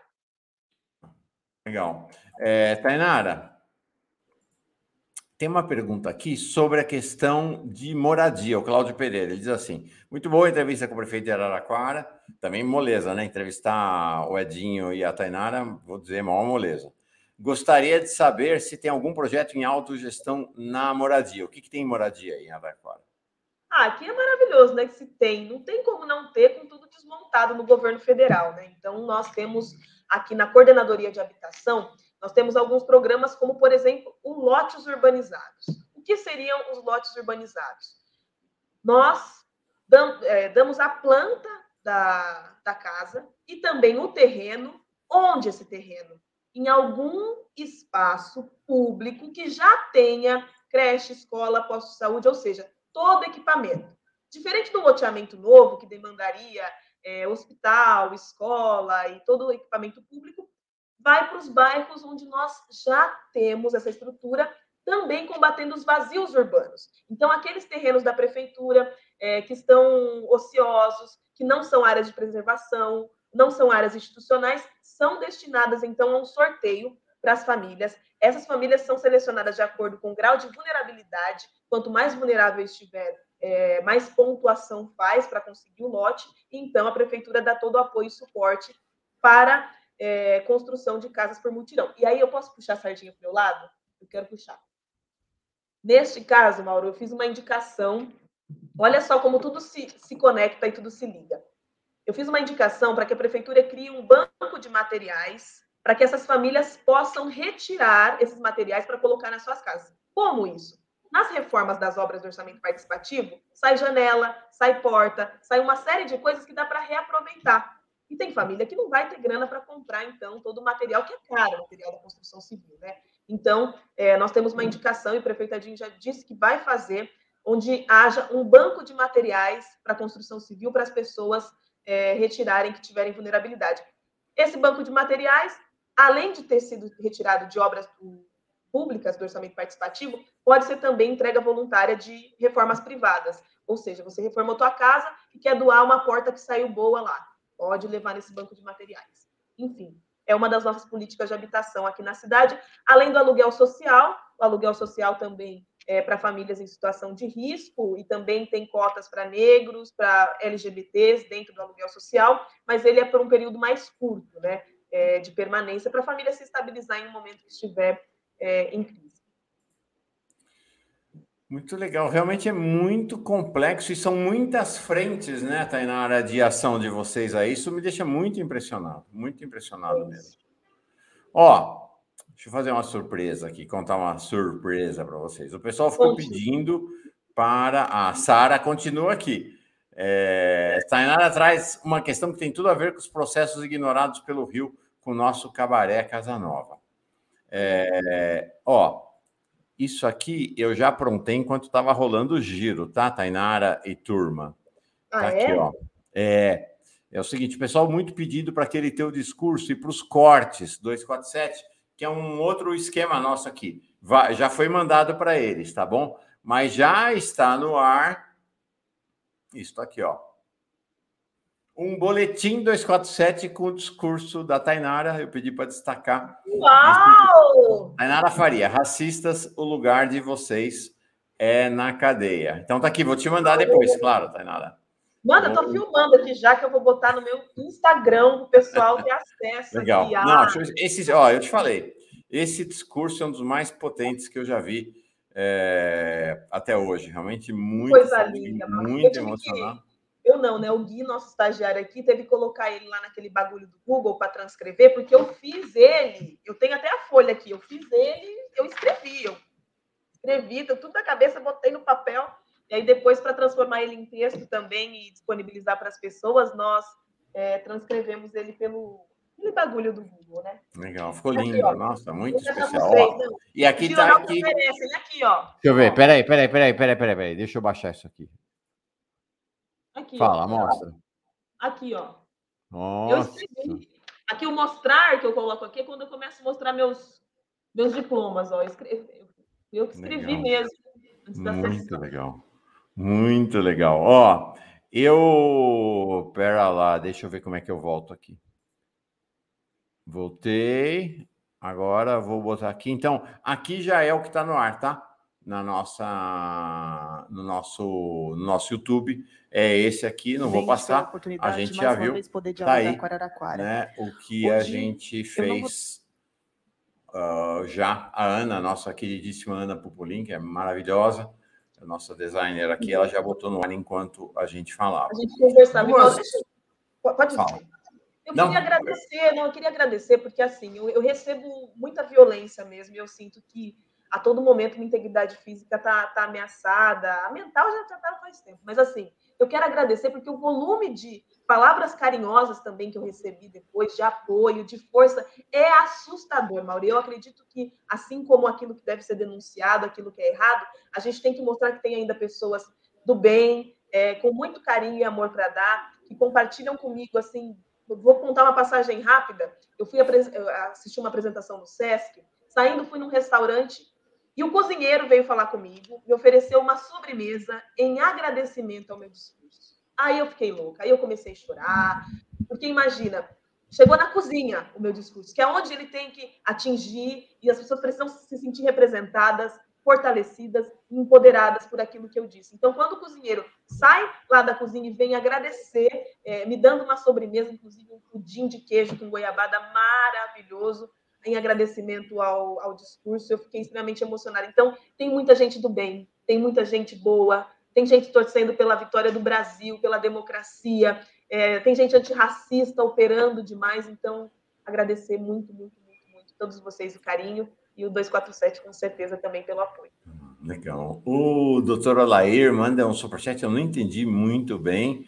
Aécio Neves da Cunha Cunha, nem, nem foi o Aécio tema nosso, eu não entendi muito bem, doutor Alair, de verdade, mas tá bom, tá registrado. Ó, é o seguinte, o seu discurso é todo ele muito forte, várias coisas me chamaram a atenção.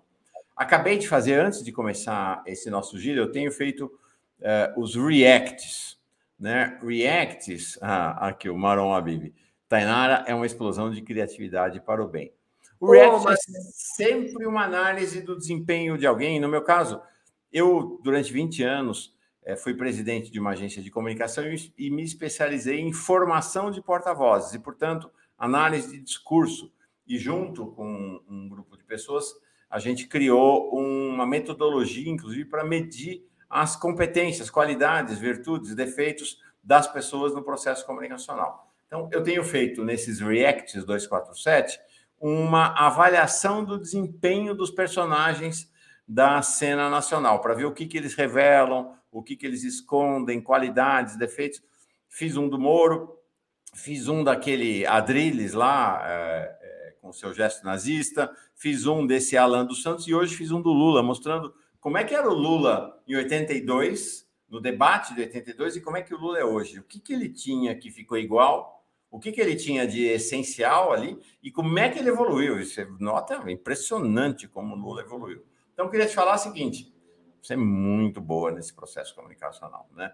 E aquele teu discurso é muito chocante, porque você faz um discurso de máscara e ele é super expressivo se há algo fundamental na, numa apresentação pública, é esta visão aqui da boca, do rosto e tudo, e você com tudo coberto, ninguém vendo, e muito expressiva mesmo assim, foi muito forte. Então, é, onde podemos ler esses reacts? Não, os reacts estão são no YouTube aqui da, do canal da Pós TV 247, tem uma área lá, Boletins 247 está lá. Tem uma série já de reacts que eu já fiz e vou fazer ao longo da campanha. Então, fiquei muito impressionado com essa sua seu desempenho comunicacional e, vou, e já disse também, sabe? Isso não é treino, não é você não é atriz.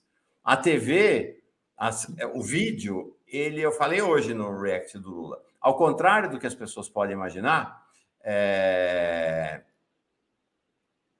ele é ele não é uma coisa superficial. O vídeo ele entra na nossa alma, sabe? A gente, ah, não, a gente é. Então, assim, ninguém consegue um desempenho é, que seja completamente fora daquilo que a pessoa é. Não consegue. Experiência de muitos anos, não? É, o é. ele é lá no vídeo e é claro que você pode fazer um vídeo de três minutos com uma interpretação, mas é, se você vai olhando, é, muito. A Olivia Reis que já recebeu o comunicado. As pessoas estão lá. Então, achei muito interessante essa característica. E a outra coisa, eu tinha feito um artigo, olha só que legal. Então, primeiro, e acho que você tem muita familiaridade com Lula, mais uma vez, Lula é Lula, é... Tainara é Tainara, o Lula jamais vai aparecer com uma, uma roupa com as cores do arco-íris. É o Lula. É a verdade. Tainara, sim, é a Tainara. Mas eu fiz um artigo, eu fiquei muito chocado, sabe, com essa convergência nossa, e feliz. Esse aqui essa semana. Lula como Joãozinho 30. O povo gosta de luxo. Né? O Lula, na última entrevista dele, falou exatamente isso. O povo quer, o povo, o povo não gosta de miséria, ao contrário do que parte da esquerda e da intelectualidade acha. O povo gosta de luxo. E o seu discurso Muito traz essa questão. Vocês vão ter que aguentar nosso carro importado, vocês vão ter que aguentar nosso luxo, porque os povo preto desse país vai chegar lá. Não é que quer é pretensão de ficar rico nem de ter jatinho, não é isso. Mas vai avançar, vai avançar e vai ter seu, vai construir um espaço de luxo. A gente vibra na mesma energia mesmo, né, Mauro? achei incrível você ter feito o artigo, mas eu quero comentar até porque eu vi alguns comentários falando sobre esse trecho da minha fala. É, pessoal, nós vivemos um sistema capitalista. Ponto. Nós vivemos, nós combatemos ele, nós queremos destruir o capitalismo, mas enquanto nós vivemos neste sistema, por que, que só o preto que tem que ser pobre, miserável, andar é, de transporte público? E por que, que há uma reação tão negativa quando a gente tem acesso a outras coisas? Eu te digo, Mauro, a todo momento eu tento, eu faço exercício gigantesco para que a vida que eu vivo hoje não me faça esquecer da que eu vivi. Eu passei fome, passei fome. Eu ia para a escola de bicicleta, porque eu estudava longe, para poder usar o dinheiro do passe, que eu vendi o passe no mercadinho, para comer. Eu já vendi roupa minha para comprar saco de feijão. Eu não estou fantasiando, não sou voz da minha cabeça, é o que eu vivi. E hoje, como eu tenho minimamente segurança alimentar, acesso às minhas refeições diárias e, e tudo certinho garantido, eu luto para que eu não esqueça que a maioria do povo brasileiro não tem. Né? Por que, que eu estou falando isso? Porque é inegável que quando a gente vê uma pessoa preta andando com um carro de luxo, é bandido, é traficante, nunca foi pelo mérito intelectual ou esforço, enfim, não, porque não é possível que um preto atinja é, essa camada da sociedade. Então, é, um novo disco do Baco Exu Blues, quantas vezes você já foi amado? É um, é um disco duríssimo para a pessoa preta ouvir. Mas tem uma frase que ele fala: se acostume a ver preto e dinheiro. Por que, que a gente tem que estar sempre no lugar do miserável, do sem acesso? Então, se a gente vive num, num, num sistema capitalista, o que a gente combate, mas a gente quer ter acesso a tudo aquilo que a gente tem direito, que não é privilégio.